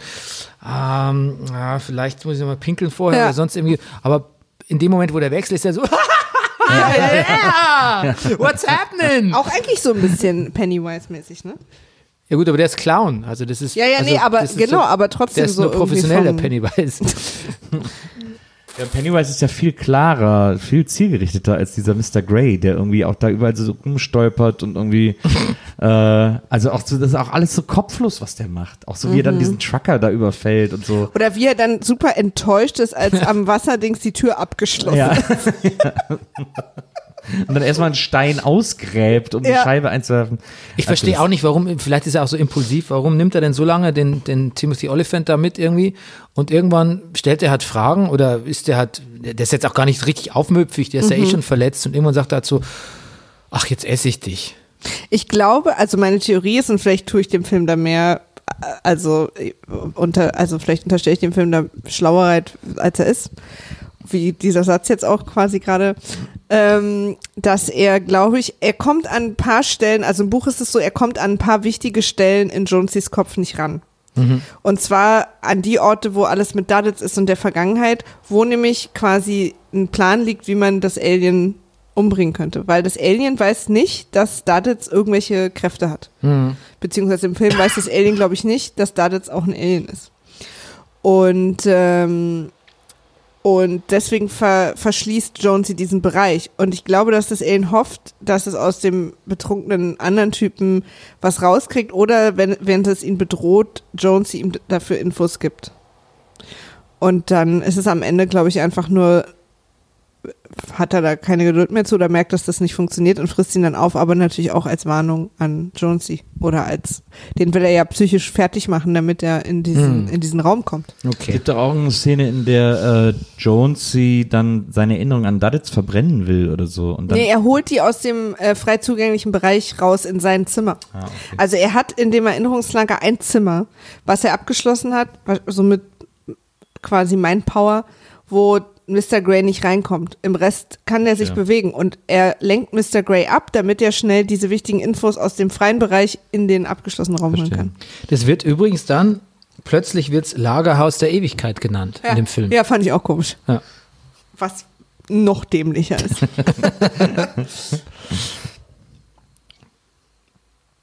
So, was passiert noch? Also es gibt noch eine Rückblende, in der wir sehen, äh, wie die Kinder ihre Kräfte entdecken. Genau. Na, Daditz gibt ihnen die. Genau.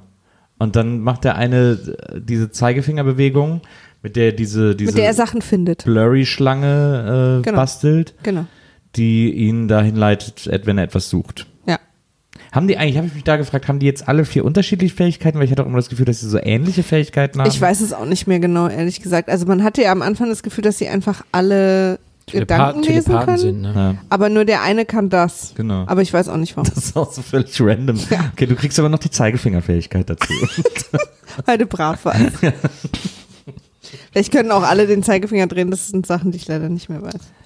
Es, äh, dann sieht man kurz die Kinder und dann sehen wir die Schlacht gegen die Aliens auf dieser Lichtung, die wir gerade eben schon irgendwie angesprochen haben, wo das Militär, also beziehungsweise nicht das Militär, sondern die Blue Unit sagt irgendwie, wir schlachten die jetzt ab, wir knallen jetzt alle ab, weil die, es gibt so ein riesiger Wa- äh, Berg mit Wald Ja. und da ist ganz viel gerodet und da stehen die Aliens rum. Nee, nee, das ist nicht gerodet, sondern das Alienraumschiff ist da ja notgelandet und hat den Das Wald ist ein gerodet. Aber das, aber das Raumschiff liegt doch oben drauf, dachte ich. Und Nee, die stehen da, dahinter. und die stehen daneben.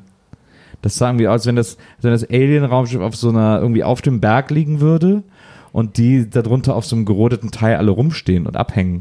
Weil die flüchten ja unter das Raumschiff. Ja, das stimmt. Stimmt. Eigentlich könnte man meinen, die landen auf dem Wald und die Bäume sind umgeknickt, aber da war dann nichts. Da war Genau. dann Und da stehen, hängen die so ein bisschen ab. Eine klassische Alien-Abhängsituation. Ja, ja.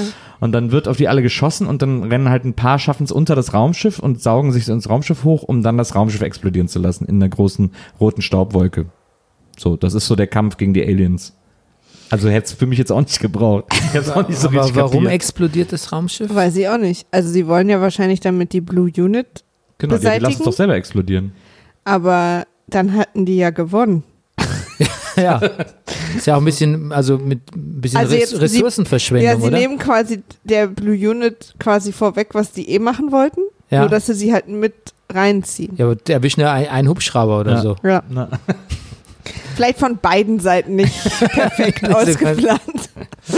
Aber man sieht ja auch, da, da gibt es so eine, wenn als Morgan Freeman da so abdreht mit dem Hubschrauber, hat er wirklich so eine Ge Gest, so eine Mimik, wo er dann denkt so, ach, das ist für ein Scheiß hier eigentlich. Ich finde auch so gut, wie er äh, auf dem Weg dahin äh, super lang über Funk erklärt, dass er jetzt wieder der Böse ist am Ende. Sind wieder alle sauer. Er muss hier die schwierigen Entscheidungen treffen. Und er ist dann wieder der Böse am Ende, wo ich so denke, okay, hat ja eigentlich niemand was gesagt. Aber das ist immer so wie der Typ, der sagt, ja, ja, und dann sind wieder alle sauer auf mich, ne? Und es- nö, hat eigentlich niemand. Aber der ist, glaube ich, auch sauer auf den Film und alles. Und Ja, so. ich- Deshalb spielt ich er auch. das auch so. so der wieder hat- so vom Regisseur so, morgen du brauchst gar nicht so, also du bist ja jetzt gar nicht, du hast einfach nur Bock drauf und so, ja, ich will jetzt eigentlich so. Ja, Könnte ich genau, noch mal genau. eine Maske kriegen, dass ja, man das mich ist genau nicht das, was erkennt? ich sage. Man könnte den ja so ein bisschen ambivalent gestalten und der, was Lawrence Kasdan so, ja, du kommst erstmal rein und du bist so der Good Guy jetzt erstmal und dann kann man vielleicht mal so fest kurz aus der Haut, aber nur ganz kurz und so, Ja. nee, nee, ich hab wirklich, also nee, nee, ganz klar, schlechte Laune heute, wir spielen es so. Hatte, glaube ich, auch nur einen Drehtag. Ja, aber ich wollte gerade sagen, es ist eh der einzige Drehtag. Leute, es ist jetzt 6 Uhr. Eure Nuancen könnt ihr euch sonst wohin schieben. Das erinnert mich an äh, das Interview, das ich führen durfte mit ähm, Sir Ben Kingsley. Stimmt. Äh, Dieses beim, auf dem passive, Pressejunket aggressive für Interview. Enders Game, für den großartigen Enders Game, den äh, Ben Kingsley offensichtlich auch super fand, als er ihn dann auch mal gesehen hat. ähm, weil nämlich an diesem Tag vor mir waren zwölf andere Pressevertreter und alle kamen raus und gesagt, ich konnte eine Frage stellen. Und ich so, hä, wie? Ja, der hat mich, der hat mich einfach nur eine Frage stellen lassen und so, wo man schon gemerkt hat, oh, gute Stimmung drin. Und dann bin ich rein und habe äh, meine erste Frage gestellt. Und dann hat der bei mir auch, der hat dann extra die Frage sechs Minuten lang beantwortet, damit deine Zeit vorbei ist und du nicht weiter fragen kannst, damit wahrscheinlich keiner dazu kommt zu fragen, warum haben sie diesen Film gemacht, Sir Ben Kingsley.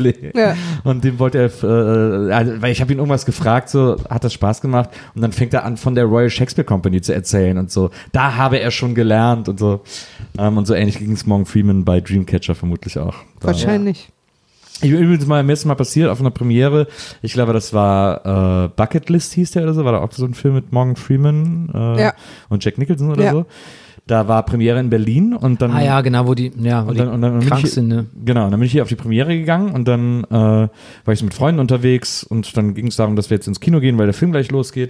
Und dann gehe ich so die Treppe und plötzlich ist niemand mehr, da steht niemand mehr neben mir. Ich bin vor einem großen Pulk von Leuten hochgegangen, plötzlich stand niemand mehr neben mir und ich denke so, hä? Und drehe mich um und sehe, dass ich von Securities eingekreist bin und neben mir Morgan Freeman steht, weil ich ja irgendwie in seine Gruppe reingeraten bin und er guckt mich nur an und sagt, hello my son. Und ist dann weitergegangen. Ja. Das hast du mir noch nie erzählt. Das war, das war toll. Das war mein tolles Morgan Freeman-Erlebnis. Ich bin du Morgan musst Freemans öfter Sohn kommen. jetzt. Nur, dass Ja. ihr Bescheid wisst, ich bin sein Sohn. Ne, aber dann müssen wir uns ja wegen, wegen der Kohle für die Hochzeit keine Sorgen mehr machen, oder? Das war auf jeden Fall. Big äh, Reveal. Nils ist eigentlich Morgan Freemans Sohn. Aber ich habe schon immer gedacht. Der nennt das Raumschiff auch Den die ganze Augenbrauen Zeit. sieht man es ein bisschen, ne? Ja, stimmt. Der äh, nennt das Raumschiff auch die ganze Zeit das intergalaktische Wohnmobil.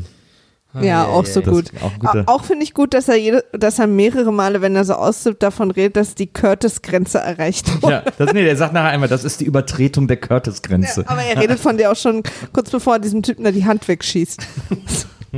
Ich finde komisch, dass er plötzlich so ähm, eine Popkulturreferenz irgendwann auspackt. Später, da sagt er nämlich, die verpassen keine Folge von Friends, das sind unschuldige Menschen. Ja, es gibt ja immer diese, t- äh, hier, Merkwürdig. Äh, wie heißt Man will uns daran erinnern, das könnte uns auch passieren. Ja. Und danach sagt er, glaube ich, wenn wir um zwei anfangen oder so sind wir um drei fertig, dann haben wir es hinter uns. So mit Leute erschießen. Ich glaube, da hat jemand aus Versehen was drin gelassen, was er eigentlich nur am Set gesagt hat. Das wollte ich sagen. Genau, da waren wir wieder bei dem, wir, haben, wir müssen los hier. Dadetz ist ja auch so ein großer Scooby-Doo-Fan und so, finde ich, Ja. immer alles mit Scooby-Doo und so. Ähm, achso, es gibt dann eine kurze. Wir sind dann mal in diesem Lager. Wir sehen dann mal dieses Lager. Da ist dann nachher die Szene mit dem einen Arzt. Und zwar sehen wir, wie Tom Sizemore das Lager gezeigt wird. Wir nehmen dich jetzt noch mit zu den Kranken. Und dann ziehen sie alle so, so, so Kontaminationsanzüge Und gehen aber an. nur so einmal durch, wie als wenn man durch so ein, irgendwie durch einen Zoo geht oder so. Also so super einmal durch, wo merkwürdig Leute alle auch so unterschiedlich krank Ja. sind, zum Teil schon so komplett Helfen verfault. Sie uns. Ja, und alle so fertig und die sagen immer nur so, na, sie sind in ein paar Stunden wieder raus. Ja, bald sehen sie ihre Familien wieder. Ja.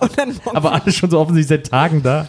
Das ist so ein bisschen, und da hat sich der Regisseur entschieden, auch ganz viel POV einzusetzen, was Ja. immer das, das schlechteste Mittel ist, äh, dass es einzusetzen gilt. Und vor allem so POV, also Point of View, dass, dass wir sozusagen die Haube äh, über die Kamera gezogen kriegen und auch so die Luftlöcher und das Sichtfenster sehen und so. Wie in einem Ego-Shooter im Grunde. dass wir einfach das Gefühl haben, wir sind da drin und das ist Ja. einfach super. Und, beängstigend. und dann sogar noch so super cheesy am Schluss mit Haube abnehmen, dass wir sehen, wie die Haube abgenommen wird.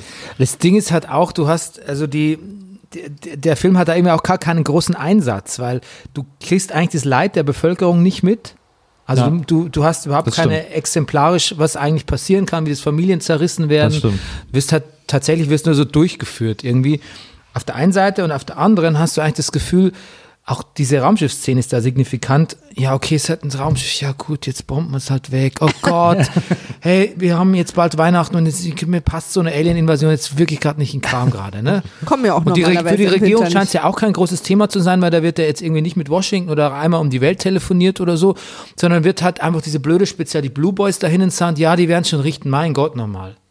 Und Morgan Freeman ist ja auch die ganze Zeit, Gott, ich mache den Scheiß seit 25 Jahren, ich habe jetzt eigentlich keinen Bock mehr. Also so als könnte man eigentlich jetzt jemand, wird halt dann der Nachfolger kommen nächste Woche und wird es halt dann erledigen. Also du hast nie das Gefühl, dass jetzt die Welt kurz vorm Abgrund steht Ja. oder dass zumindest Individuen so krass betroffen sind oder dass es vielleicht jetzt Kindern an den Kragen gehen könnte oder Familien zerrissen sind, sondern du denkst halt so, ja, pff, die, also ich denke die ganze Zeit Zuschauer so, get it over with. Also ja. wann ist vorbei? Extrem auch regional beschränkt, diese Geschichte. Ja.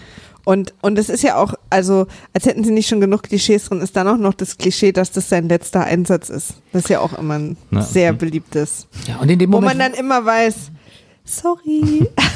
ja, aber in dem Moment, wo du auch wirklich sagst, die macht es seit 25 Jahren, ist es auch schon so ein bisschen unbedrohlich Ja, ja. irgendwie, ne? weil dann ist ja, es Dienst nach das ist eben Vorschrift. das, was ich so die ganze Zeit dachte, okay, aber dann Aber das vielleicht auch, alle, das- und dann wissen vor allen Dingen auch alle, dass sie aus diesen Lagern nicht zurückkommen. Aber das stammt Sollte vielleicht- sich nach 25 Jahren vielleicht langsam umgesprochen haben. Aber das stammt vielleicht auch aus Morgan, äh, Morgan Freemans äh, d- echten, echten Ja, Zahlen am Set. stimmt. Ich mache das seit 25 Jahren. Auch dieses, ich bin zu alt für diesen Scheiß. ja, das ist das Letzte, das, ist das Letzte Ja. was ich hier in der Hinsicht mache. Ne? Das ist vor allem, die sagen ja die ganze Zeit so, ähm, Weil sie ihn halt nur einen Drehtag hatten, haben sie einfach alles aufgenommen und dann versucht es so reinzukommen. Ja, klar. Ja, aber so ist es ja. Also kennt man ja. Man muss einfach alles nehmen, was da war. ja, die haben ja so Erfahrungen mit den Aliens und sagen, wie gesagt, seit 25 Jahren gibt's die. Und die sagen, es wird dann gefährlich, wenn einer einen Wirt findet und mit dem entkommen kann. Das sagen sie ja irgendwann.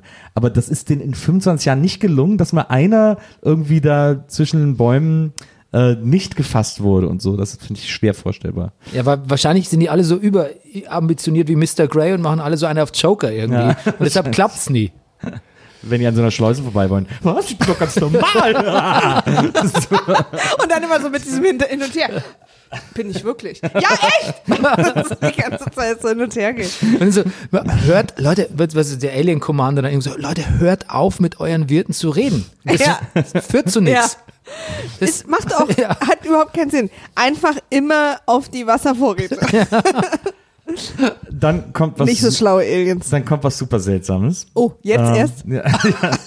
Und zwar, äh, ich, ich weiß gar nicht mehr, ist, ich glaube, Finger, ich glaube, äh, äh, Wubbelfinger und Jonesy sind unterwegs. Nee, wer ist denn da? Wubbelfinger. Naja, der, der immer mit dem Finger diese Sachen machen kann. So, Also der ist der aufgegessen wird dann in der Folge. Ich weiß gar nicht. Ja, das ist der Timothy Oliphant, der wird dann ja Ach aufgefressen. so, nee, dann ist irgendwer anders. Ist doch mit irgendjemandem im Auto unterwegs. Äh, mit Tom Sizemore. Ach so, der Arzt. Tom- ist klar, der, der Arzt mit Tom Ja, Sizemore genau. im Auto unterwegs. Die fliehen ja mit dem Die Auto. haben ja Die Duddits. aus, ausgetrickst. Die Genau. holen ja Duddits. Genau, die, fliehen sind, unter, die sind auf dem Weg, um Duddits Genau, weil zu Tom. Sizemore nämlich schon, als er, als er dem einen Jungen von der Blue Unit den Finger weggeschossen hat, das Gefühl hatte, dass vielleicht hier nicht alles Okay, richtig läuft. Genau.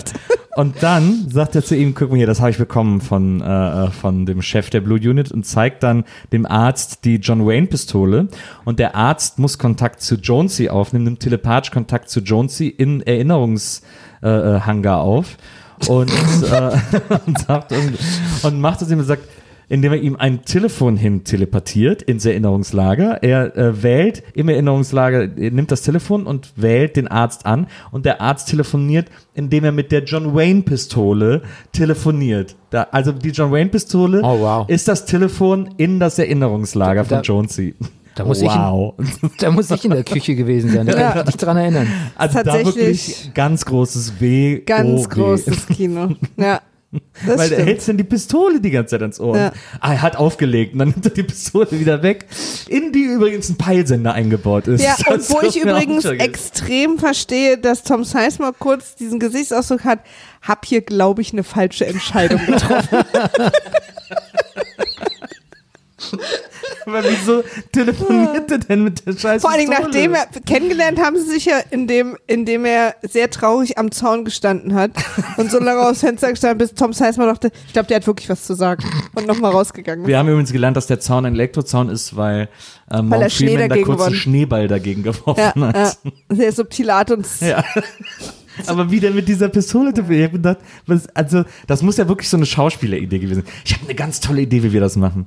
Weil es ist ja auch bei, wir sehen ja auch das Erinnerungslager, wir sehen ja Jones im Erinnerungslager, wie er erst auf den Sch leeren Schreibtisch guckt und dann wieder hinguckt und dann so, oh, da ist ein Telefon. Und dann weiß, äh, er, er wird angerufen von einem seiner Freunde und der telefoniert mit der Peilsender ausgestatteten John Wayne Pistole. ja, Stark. Das war wirklich meine Lieblingsszene im Film. Ja. Aber das ist so eine Schauspielidee. Ja, ich könnte doch dann so die Pistole. weil die ein hat so eine ähnliche. Form. Die hat so eine dann- ähnliche Form. Ja. Konnte man ihm nicht ausreden. Und Lawrence Kasdan so, ach, Können wir es nicht einmal mit der Hand Übrigens probieren? glaube ich, dass der äh, Das Lawrence hat nicht das gleiche Gewicht. ich glaube, dass Lawrence Kasdan als kleinen äh, Fingerzeig Richtung Star Wars ähm, hat er diesen diesen Sidewipe benutzt, der ist extrem ja. typisch für, für Star Wars, äh, wenn so Zeit überbrückt wird, dass das Bild so zur Seite ausblendet. das macht er da. Und das hat er da zweimal in dem Film ja auch gemacht. ich weiß gar nicht, wo ich war in der Zwischenzeit. Also, Ich habe diese Szene überhaupt nicht in Erinnerung. Du hast, glaube ich, geweint. Ich habe geweint zwischendurch. So, und dann sind wir, äh, dann wird Duddits abgeholt zu Hause. Und dann ist Duddits im Auto, weil sie irgendwie wissen, dass er gebraucht wird. Und dann kommt Ich der. finde auch gut, wie seine Mutter einfach völlig fein damit ist. Der stirbt jetzt, naja, tschüss, rette mal die Menschheit. Ciao. Genau. Aber nimm seine Medikamente mit. ja, das war auch alles so ein bisschen so. Aber das natürlich macht im Buch auch mehr Sinn. Also da gibt es natürlich viel mehr drumherum. Und dann wird auch viel länger diskutiert und so. Also das ist jetzt hier einfach, das musste jetzt hier nur einfach passieren. Na. Was auf jeden Fall gut ist auf dieser Autofahrt, ist, dass Duddits immer nur so zwei Wörter sagt. Und der Arzt dann einfach sofort das als Satz äh, äh, komplettiert. Also Duddits sagt irgendwie, weiß ich nicht, Auto, Haus und dann sagt der, sagt der Arzt, ach so, du meinst also ein 67er Chevrolet muss äh, durch die Eichenholztür des fünfstöckigen Gebäudes in der Coronage Street fahren, so in etwa. Äh, so funktioniert dann diese Wie ganze lustig hätte wenn er ihn dann so angebrüllt hätte. Baum, Straße, äh, Himmel. Eine aufgeregte Scharade. Und sie fahren ja jetzt, weil sie haben irgendwie erfahren, dass, äh, dass Jonesy bzw. Mr. Grey, Jonesy hat ihm gesagt, wo es hingeht. genau, Zu diesem Wasser. genau, weil Mr. Ja. Grey äh, einen dieser, dieser Zahnpimmelwürme Würme in die Wasserversorgung von Boston werfen will, damit er sich da vermehrt und sozusagen auf die Menschheit losgeht. Ja. Und ähm, da gibt es natürlich erstmal, was für viele außerirdische Bösewichte oft äh, eine Schwierigkeit ist, ist ja eine verschlossene Tür. So, da wird ja jetzt erstmal eine Menge und ein relativ schwerer Gegenstand. Die beiden Sachen hebeln ja im Prinzip fast den ganzen Alien-Plan aus den Angeln. Weswegen ich auch mittlerweile wirklich finde, dass es vielleicht nicht die schlauesten Aliens sind, denen wir hier begegnet sind. Das äh, wird sich auch Meinst du, Mr. Grey heißt so wegen grauer Masse, Grey Matter, wegen Gehirn? Hm. Okay, wir machen einfach weiter. ich glaube, Ich gebe dem wahrscheinlich jetzt schon mehr Credit als. Ja, glaube ich. Aber vielleicht ist es ja auch gar nicht so eine offizielle Alien-Eingreiftruppe. Vielleicht ist es so ein Junggesellenausflug oder so. Das würde auch dafür sprechen, dass die eine Bruch, Bruchlandung hingelegt hatten. Das stimmt. Und ich, weißt du, die sind, gehen abends noch irgendwie in einen Club und sagen, was ist heute, heute fliegen wir zur Erde. Ja. Ich bin's jetzt schon irgendwie sieben. Es wird schon hell. Nee, das machen wir jetzt. Echt ohne Scheiß. Jetzt, also was ist eh, wir könnten doch irgendwie, und Ja. da haben wir gelesen, dass eine Wasserversorgung haben die Menschen, haben echt, da läuft die ganze Wasserversorgung von Ey, einem wir werden- Bundesstaat, wir werden läuft die in einem Dings morgen. und so. Ja, genau. Lass einfach mal machen irgendwie. Und so, nee, es ist, Das ist ja so eine lustige Theorie, wenn Mr. Grey einfach die ganze Zeit super angetrunken ist und deswegen nur versucht, äh, deswegen ist er auch so ein bisschen irre. Ja, deshalb geht es doch alles so schief irgendwie. Man sagt es ja auch, dass Aliens nur wahnsinnig langsam Alkohol verarbeiten können, deswegen ist er einfach zwei Tage besoffen. so. So, So sieht es nämlich aus. naja, Und dann haben wir erst aber noch, bevor wir uns dann um die Aliens kümmern können, haben wir natürlich den großen Showdown zwischen Tom Sizemore und seinem Boss Morgan Freeman. Warum auch immer. Also die mussten jetzt irgendwie auch noch beide erledigt werden. Ja. So völlig en passant. der ist dann so ein bisschen, als wenn- ach so, jetzt können die am Ende natürlich nicht mehr dabei sein, ne? Ja. Ja, aber das ist ja auch wieder so eine, ich meine, du hast, baust halt Morgan Freeman den ganzen Film aus, eigentlich fast schon aus den eigentlichen Bösewicht auf. Ja, ja. Und dann schickst du ihn noch auf die Jagd hinterher, sodass du denkst, so, der muss was in der Endsequenz, muss da nochmal eine richtig gewichtige Rolle spielen Genau. und so. Und dann verheizt ihn einfach mit diesem, diesem komischen Tom Sizemore-Dings irgendwie. Bringen sich einfach gegenseitig um. Ja, da sollte die, die, die hauchzarte Ironie der Szene sollte sein, glaube ich, dass Tom Sizemore ihn mit der John Wayne Pistole vom Himmel holt. Ich dachte ja dann, dass der Hubschrauber auf diesem Wasserding landet und da explodiert und wir schon fertig wären, aber nein, es ist irgendwo ein paar Meter daneben passiert und äh, ähm, währenddessen ist Jonesy immer noch dabei, die Wasser, den Wasserversorgungsdeckel zu öffnen. damit der, damit der. Zahnwurm da rein kann. Warum er sich dann nicht einfach in seine wirkliche, in sein wirkliches Aussehen verwandelt und das Ding einfach mit seinem Schwanz weghaut, ne? Also so. Ja, Wahnsinn. Er ist ja irgendwie vier Meter groß und Ja. hat irgendwie tausend Fangarme und Klauen und Ja. Chitinpanzer und was weiß ich alles Ja. und so. Ja. Und dann gibt es da in dieser Hütte, wo die Wasserversorgung ist, den großen Showdown, weil ja dann eben der Arzt mit Duddits reinkommt. Das ist halt auch kein großer Showdown, ne? Und Daditz wird dann vermeintlich erstochen von dem ausgeformten Alien und bewegt sich dann noch so ein bisschen Denn der- komisch. Ja, Duddits zwingt ja auch irgendwie erstmal, dass das Alien aus Jonesy rausgeht. Duddits zwingt das Genau. ja irgendwie da Achso, raus. vielleicht Stimmt. konnte er vorher nicht raus. Das kann natürlich ja, auch sein. stimmt. Also er Aber- zwingt ihn quasi raus aus dem, dass Jonesy das auch überlebt. Halt, halte ich für ein Gerücht. Ja, aber das Problem ist ja auch, wenn du überhaupt keine Regel aufstellst Ja. für diese Formwandlung und Ja. was der überhaupt ist und dieser rote Ding. Wenn du gar keine, wenn es völlig regellos ist, dann, ähm, dann kommt, dann hast du auch keine, dann hast du auch keine Angst Nee, als Zuschauer und überhaupt keine, nicht. und bist auch nicht überrascht von einem Plot-Twist, weil wenn dann irgendjemand äh, hier noch einen Fangarm raus äh, rausspendiert oder hier noch was kommt und dann denkst du, ja gut, der ganze Film ist ja schon so, dass passiert, was halt passieren muss.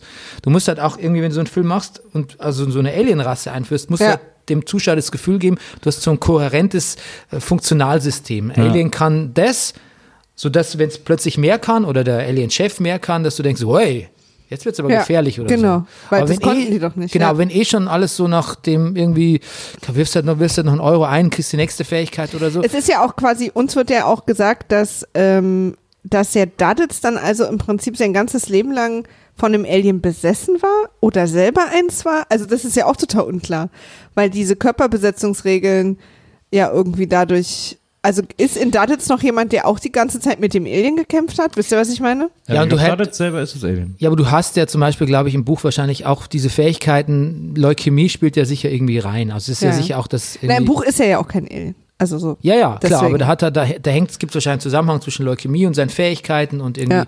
das, äh, das macht ihn zu einem besonderen Menschen, aber dafür ist er auch krank und so. Ja.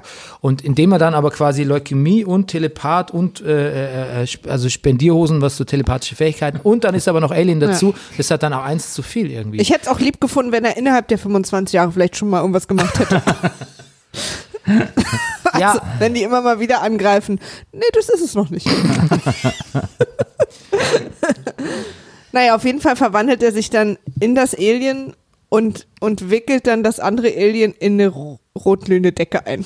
Das ist so, was ich warum gesehen habe. Daddle, warum Dudley, Dudley sag ich Duddle. schon, warum sieht jetzt eigentlich so, der sieht ja süß aus als Alien eigentlich, ist eigentlich ein nettes Alien, Ja. ne? kann man irgendwie eine Actionfigur davon machen, Und warum ist der andere so hässlich? Sind es diese, ist es dieselbe Rasse? Weiß man auch nicht. Ne? Vielleicht so ein bisschen wie die Cardassianer und die Bajoraner. Also da habe ich gedacht, Ah. dass die auch unterschiedlich, unterschiedlich, die jagen sich halt durchs All. Vielleicht sind So, ja, okay. Das Aber das, aber ich finde das, ich finde das wirklich, da das in seiner Alien-Form aussah wie Jar Jar Binks. Das war wirklich, äh, Ich habe nur gesehen, dass er ihn dann in so eine Decke und dann wurde die rot und dann weiß ich was, auch was nicht. wir übrigens noch vergessen haben zu sagen, ist, dass ja vorher äh, ging es ja noch darum, dass der große Zahnwurm in die Kanalisation springt. Stimmt. Und äh, das konnte nur aufgehalten werden, indem der Arzt, die, der die Maschinenpistole von Tom Sizemore mitgenommen hat, auf den Wurm schießt. Der Wurm springt auf ihn und springt. Mensch, was für ein praktischer Zufall, genau auf den Lauf des Gewehres. Ich glaube, damit wo wollte man sagen, dass der Wurm konnte. dachte, es ist wieder ein Penis. ja, Ja. das habe ich, das hab ich aber wirklich Ja. so verstanden. Ja, ich auch. Der geht auf alles, dass was, das was nach quasi Penis alles, was aussieht. so raussteht, Deswegen ist seins. der Mund des Wurms ist ja auch länglich, nicht quer. Ja. Also der ist ja äh, Fies auch, finde ich. Also ich finde übrigens, dass die fies aussehen. Also ist es hier Wenn wahrscheinlich, haben wir hier so wahrscheinlich eine kleine, eine kleine Stephen Kingsche Vagina-Kritik. ähm, dass die alles, den Männern alles kaputt machen. Ja, das ist schon, also die, die Symbolik ist schon merkwürdig. Ja. Auch diese, diese phallus Und das Schlimme ist ja auch, dass der, der Erschaffer dieses Werkes es Steve- uns nie wird erklären können, weil er sich nicht mehr daran erinnern kann, das geschrieben zu Stephen, haben. Ki- Stephen Kim. Stephen Kim. Die Frage ist doch aber, ich weiß nicht, gibt es da, was beobachten wir denn so in anderen Stephen King-Romanen? Ich kann mich nicht mehr erinnern. Ist der, gibt es da homophobe Tendenzen? Es gibt ja am Anfang von S, ich weiß gar nicht von S Teil 2, ob das im Buch auch so ist, gibt es ja auch so ein extremes, kein Spoiler, weil es, so fängt der Film an, ist so ein extremes Hate-Crime, wo die so ein, ein schwulen, wo so ein schwuler, schwules Pärchen extrem verprügelt wird und man könnte auch denken, dass danach Pennywise wieder aus der Kanalisation kommt, weil es so abartig war. Ich weiß nicht, ob das ein Buch ist, aber ich, ich frage mich, wie das Thema äh, Schwulsein irgendwie bei Stephen King so behandelt wurde. Kann mich nicht mehr Du bist ja relativ stiefmütterlich, also ich kann ja nur von den Filmen reden, aber Nee, ich weiß jetzt, also ich würde die Filminterpretation von Stephen King nicht überinterpretieren, also nicht ihm quasi reinlegen, weil Ja, du hast die das Buch Filme gelesen, wurden so Ja, es ist nur echt lange her und ich überlege jetzt auch, ich meine, ich habe wirklich, ich glaube, ich habe alle Stephen King Bücher, ich habe nur eins aufgehört, weil es wirklich lächerlich war. Also er hat ja auch zwischendurch mal so wirklich lächerliche Bücher, die eine Frechheit sind. Gibt und dann mal wieder sehr, sehr so ein gute. Handybuch gibt's Puls heißt das, genau. Hm. Egal. Auf jeden Fall, das war, glaube ich, das, was ich aufgehört habe. Puls war, glaube ich, das, was ich aufgehört habe, weil ich das nicht ausgehalten habe, weil das so dämlich war. Aber es gab auch wirklich sehr, sehr gute. Ähm, und ich, ich überlege gerade, ich kann mich echt, ich weiß es einfach nicht. Aber, also wenn man ihn immer so hört, wenn er so auf Twitter oder irgendwie so aktiv ist, ist er eigentlich jemand, der sich sehr einsetzt für Dinge. Also so, Ja. deswegen, keine Ahnung. Aber wir waren ja auch alle ein bisschen in den 80ern gefangen, ne? Also, Ja, also da haben wir ja noch ganz andere Sachen einfach so akzeptiert, als Ja, dass, dann, absolut, dass ja. man, dass Jungs sich gegenseitig, oh, du Mädchen genannt haben und so. Also so, das das stimmt. Kann Ähm, ich nicht sagen. Aber es ist auf jeden Fall, also ich glaube ja auch, dass das wahrscheinlich, wenn er das so unter Drogeneinfluss und so völlig out of it geschrieben hat, das wahrscheinlich sein ehrlichstes Buch war. nee, ich will ihm jetzt gar nicht auch Homophobie unterstellen Ja, ja, per nee, se. ich- Ich, frage mich nur, ob irgendwie eine Ob das so ein Intention dahinter ist. steckt. Also, dass, dass man da mit dem Thema irgendwie äh, nicht so super umgegangen ist, ist mir schon auch klar. Also, Mhm. ähm, Ich glaube, so diese Ideen von Männlichkeit, also hat er schon, thematisiert er schon viel. Ja, das sehr viel. man hat sich, Aber er hat früher auch thematisiert auch, wahnsinnig viel Freundschaften und so, auch Mhm. gerade Kinderfreundschaften und so sich quasi, dass die Outsider sich quasi einsetzen und zusammen stärker sind, das war immer so ein Riesenthema bei ihm. Ja, Also immer so gegen Bullies und so. Mhm. Ja, wobei das finde ich halt auch irgendwie, ich weiß ja nicht, ich habe ja nicht alle Bücher gelesen, aber das hätte man halt auch irgendwann ein bisschen durchbrechen müß, müssen, weil das wird halt auch irgendwie, irgendwann wird es halt auch sehr berechenbar. Das ist mir schon irgendwie als 14-Jähriger aufgefallen, als ich die Bücher gelesen habe, dass immer wieder dieselben Muster hat auftauchen. Also das, eigentlich war das das, was mich an Stephen King bisschen gene am- gene oder was mich so als Leser abgebracht hat, ihn zu lesen, als ich so zwischen 14 und 17 oder wann man es, weiß ich, wann ich es halt gelesen habe, war zum einen, die Sprache kam mir komisch vor, aber das kann auch an der Übersetzung gele gelegen haben, dass ich halt teilweise ein bisschen albern fand, also ein bisschen so, so ein bisschen palpig übersetzt. Und zum anderen dachte ich so, okay, gut, ach, jetzt, wieder, jetzt spielt schon wieder was in Derry, jetzt spielt schon wieder was in Castle Rock, jetzt sind wieder so eine Freundschaft und so, dann hat jemand wieder diese Gabe, so Shining-mäßig und so. Es wiederholt sich, es hat, es ist alles so zyklisch irgendwie. Und das hat mich irgendwann wirklich abgeschreckt. Aber für mich, ich finde es toll. Also, weil ich, für mich ist das quasi dann so ein großes Universum, in dem ich dann immer wieder bin. Weil ja auch, was ich zum Beispiel auch so toll fand, ist, dass er wirklich große Geschichten erzählt hat, äh, so ein Buch. Und, und dann irgendwie mal einer so als Nebencharakter, aber super neben, der war dann dreimal in dem Laden und dann in einem anderen Buch ist er aber der Hauptcharakter. Und dann der andere, mit dem wir so viel Zeit verbracht haben, geht nur so hinten vorbei und denkt, so, "Ah." also sowas fand ich immer toll. Ich glaube, das hat er aber schon auch sehr früh erkannt, dass das sozusagen sein doller ist, äh, genau diese Art Geschichten zu erzählen. Deswegen hat er doch dann auch äh, als Richard Bachmann irgendwie ganz andere Stories geschrieben. So ist nicht sogar Running Man, hat das nicht sogar als Richard Bachmann geschrieben Ja, oder ich so? schon, ja. Aber der hat ja auch, ich meine, wenn du mal so vergleichst, gibt ja zum Beispiel auch Dolores. Das hat äh, also so auch wirklich ganz andere Geschichten so, ne? Der dann auch irgendwie äh, Dark Tower und so, also der Genau. ist, hat sich dann schon befreit davon. Aber das, ich sag ja, nur, das war. Er hat was- ja auch immer so entweder Horror oder so Fantasy. So Dark Tower ist ja gar kein Horror, ist ja nur Fantasy. Oder The Last Stand ist ja auch toll. Was denn bei mir oder die Geflüchteten, nee, die Gefangenen, keine Ahnung, wie heißt Die? Verurteilten. Die Verurteilten. Äh, Spoiler-Alarm. Und Green Mile und so, das ist doch alles, ist ja, ist ja wieder noch. Hm. Ja, es hat aber immer alles so mystische, Naja. irgendwie so übernatürliche Ja. Sachen, die er da so hat, am Ja. Laufen hat. Ja. Naja, ich bin großer Stephen King-Fan, aber ich würde ihn zum Beispiel auch nicht für vorschlagen für irgendeinen Preis in Schreibstil. Also, da wären schön einfach die Hauptsätze aneinander geknallt, Hauptsache die Story geht voran. Also, das war noch nie sein Ding. Ich weiß noch, dass bei uns Aber ich finde halt die Storys toll. als wir Teenager waren, hatten, haben dann irgendwie die Leute, haben dann die, die cooler sein wollten, haben angefangen, Clive Barker zu lesen. Ja. Weil der immer so brutal war, weil da wurde so richtig so das Aufschlitzen beschrieben und so. Das ist blätterig. Ja, das stimmt. Das gab es bei uns auch so einen kurzen Trend, aber das hat sich schnell wieder erledigt irgendwie. Ja. War nicht langlebig. Außerdem hat er auch nicht besser geschrieben. Nee. Auch viel weniger, glaube ich. Ich war zeitlich immer gut, gut ausgefüllt mit Stephen King. Also, da, ich habe gar nichts anderes geschafft. Also, weil ich habe ja, ich habe angefangen mit zwölf und dann musste ich ja auch zurück alle lesen. Und das war, ja, ich hatte viel zu tun. Ja, und als, genau, als du zwölf warst, gab es schon ein bisschen mehr Stephen King zum Nachholen, als wenn als ich zwölf war. Der hat ja wirklich, der schreibt ja echt zwei im Jahr oder so. Das ist wirklich krass. Und gerade dieser dunkle Turm, das sind ja sieben so krasse Bände. Du siehst es auch bei Wikipedia, dass dann ein paar Stephen King-Bände noch nicht verlinkt sind. Nee, und du siehst es auch daran, dass, dass dann da so Auszug steht aus dem Werk. Nicht. ja. Das ist krass auf jeden Fall. Ja, mittlerweile ist es ja so, wenn man in einen Buchladen geht äh, und sich umdreht, liegt schon wieder ein neues Buch im Regal. Also äh, der hat einen so krassen Auf und jetzt sein Sohn schreibt jetzt auch und jetzt schreibt er mit seinem Sohn auch zusammen und so. Das ist Ja, ich habe äh, das erste Buch von seinem Sohn noch gelesen, Horns. Das wurde verfilmt mit Daniel Radcliffe. Ach, das ist von, ah, okay. Joe Hill ist, ist Stephen Kings Sohn, ja. Und das gut? Lustige ist, ich habe das gelesen, ohne zu wissen, dass es Stephen Kings Sohn ist, weil ich wiederum interessiert war an, weil ich John John äh, ähm, hier Daniel Daniel Radcliffe. Fan bin Hm. und ich aber auch wusste, es ist ein Horrorfilm irgendwie und ich wollte dann quasi den Film nicht sehen, weil ich Angst habe vor Horrorfilmen, deswegen habe ich das Buch gelesen, also eine sehr merkwürdige Hinleitung, wie ich das gemacht habe. Dann habe ich angefangen zu lesen und das und ich habe mich so, ich hatte so ein ganz komisches Bauchgefühl, ich habe mich so wohlgefühlt mit dem Autor und dachte so dann irgendwann, ey, der schreibt wie Stephen King, wie toll ich das finde und habe danach erst quasi den gegoogelt, was der noch so geschrieben hat und dann gelesen, dass er Stephen Kings Sohn war und ich hatte echt so einen mindblowing Nachmittag. Das ist ähnlich überraschend wie mit äh, Nils und Morgan Freeman. Als Ja. Nils, als Morgan Freemans Sohn, ne? es war schon überraschender. Okay, fair enough. Aber die schreiben wirklich einfach, also das, äh, ja. Noch ganz kurz zum Finale des Films. Es wird ja noch ganz kurz ganz eng, denn der erschossene Zahnwurm hat in seiner äh, zermatschten Form noch ein Ei gelegt. Diese Eier sehen übrigens aus wie so wie aus so diese Kaugummiautomaten, Kugeln, ja. diese Kugeln aus so Kaugummiautomaten. Und äh, der kleine Wurm schlüpft und und äh, kriecht auf den Spalt äh, zur Wasser zum Wasserversorgungsdeckel zu, während dieses ganzen Endfights dieser zwei Riesenmonster. Und im letzten Moment äh, zerstampft, ich glaube Jonesy ihn, ne? Ja.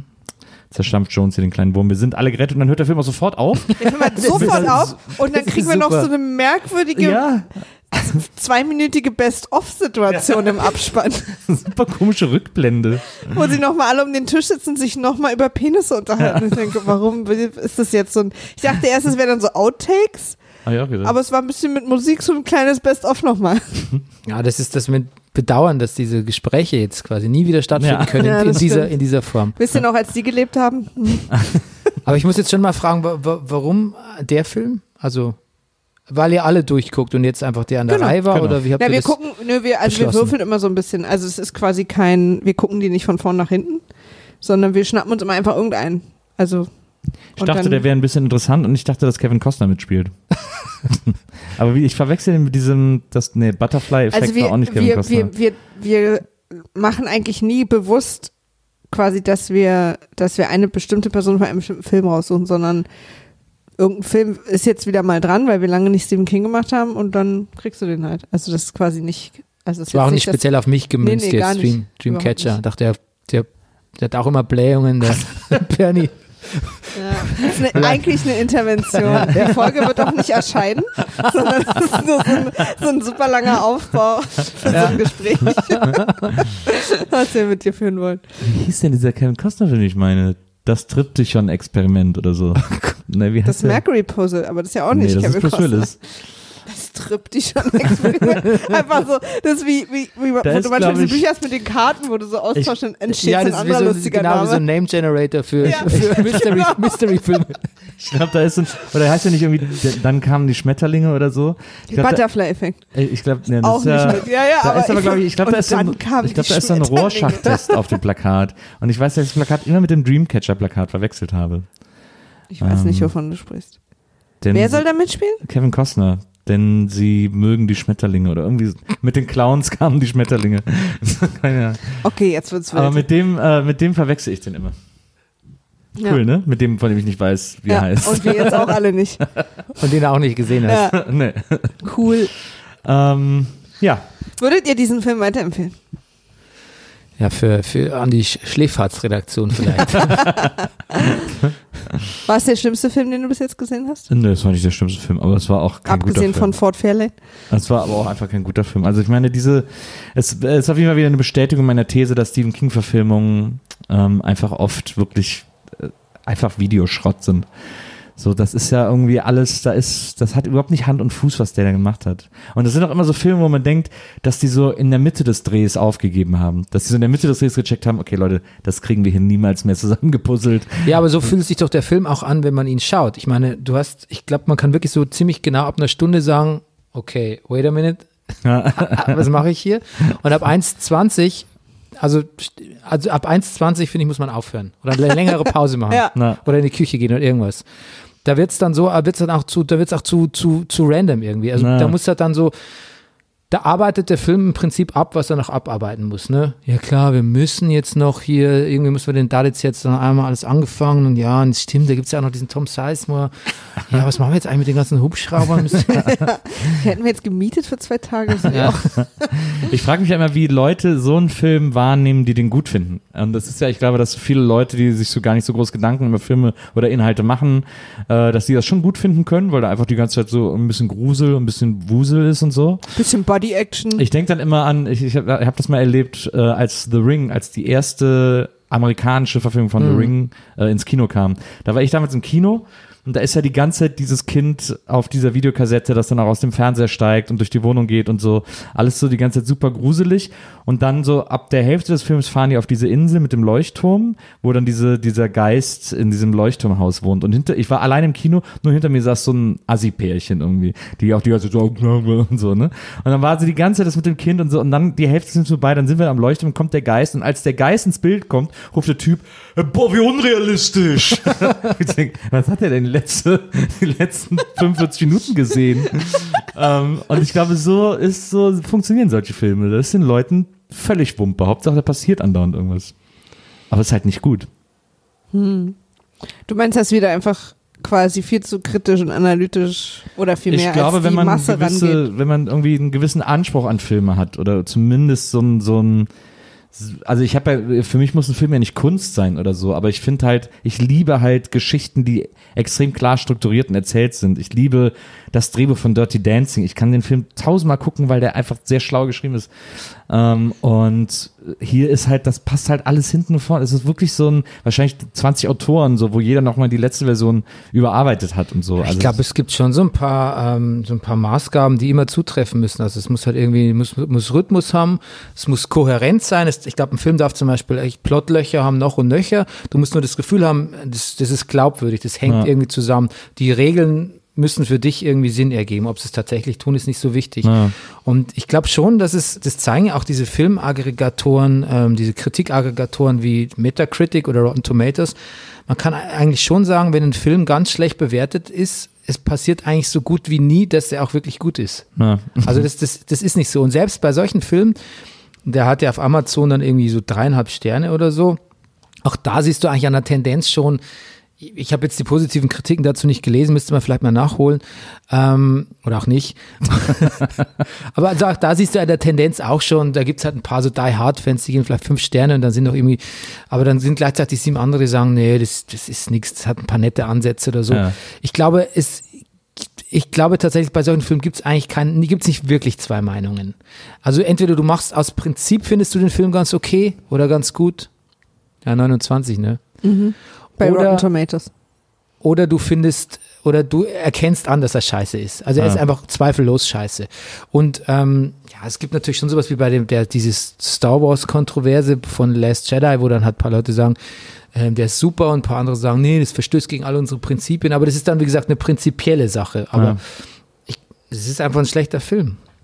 Es gibt einen Fall, ich kenne einen Fall, in dem die äh, Kritiker Unrecht hatten. Ein Fall, äh, ein Film, der also auf DVD rauskam, ein Booklet hatte, auf dem stand äh, äh, The Good, The Bad and The Ugly. Und bei The Good war so eine Kritik zitiert, die den Film gelobt hat. The Bad war die komplette Seite voll mit Verrissen. Und The Ugly weiß ich, ob ich mir auch noch Verrisse irgendwie.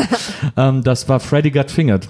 Der Tom Green-Film, den ich immer noch für ein absolutes Meister Masterpiece und falsch gelesenes Masterpiece halte. Äh, weil die Kritik den, glaube ich, nicht so richtig gut verstanden hat. Ja, wahrscheinlich. Ich habe den mal vorgeführt. Wenn äh, Sie gewusst hätten, dass der Sohn von Morgan Freeman Riesenfan ist, dann hätten Sie da eine ganz andere Perspektive ich habe den mal an der Filmhochschule vorgeführt, äh, unter der Prämisse, dass das die konsequente Weiterführung der Filme von Buñuel sei. Also Okay. Meine Professorin hat mir nicht zugestimmt, aber ich beharre immer noch auf diesen Standpunkt. Verstehe. Dann lasst uns jetzt zum Ende kommen mit dieser fantastischen Filmweisheit, die ihr gerne an eure Freunde auf Partys weitertragen könnt. Ja, Danke, dass du da warst, Bernie. Und Ja, sehr gern. Und sorry für den Film. Ja, kann passieren. ne? Ja, ist uns ja auch passiert. Und ähm, Nils sagt uns jetzt noch, wo ihr alle eure wütenden E-Mails hinschicken könnt, was wir alles falsch gesagt haben und über Stephen King falsch gesagt haben. an all euch Dreamcatcher-Fans da draußen. Schreibt mir, dem Sohn von Morgan Freeman, was euch nicht gefallen hat. Wenn ihr uns erreichen möchtet, dann könnt ihr das auf Twitter unter @wimaf war weg, Weil Wimaf schon weg war. ganz genau. Und wenn ihr uns eine E-Mail schreiben wollt, dann könnt ihr es unter folgender Adresse. Wimaf at poolartists.de. Wonderful. Wir freuen uns auf euch, wir freuen uns, wenn ihr uns schreibt, wir freuen uns auch, wenn ihr diesen Film nicht guckt äh, oder wir freuen uns eigentlich bei allem, was ihr macht. Aber lest das Buch. Ja, aber das von Stephen Kim, ne? Ja, Ja, das von Das ist Stephen nicht Kim. das Falsche. Nee, nee. Das, das von Stephen Kim. Ja. Ja. Lest das Buch. Ja. Genau. Schockier deine Eltern, lies ein Buch. Darmcatcher. Catcher von Stephen Kim. Ciao. Tschüss, bis zum nächsten Mal.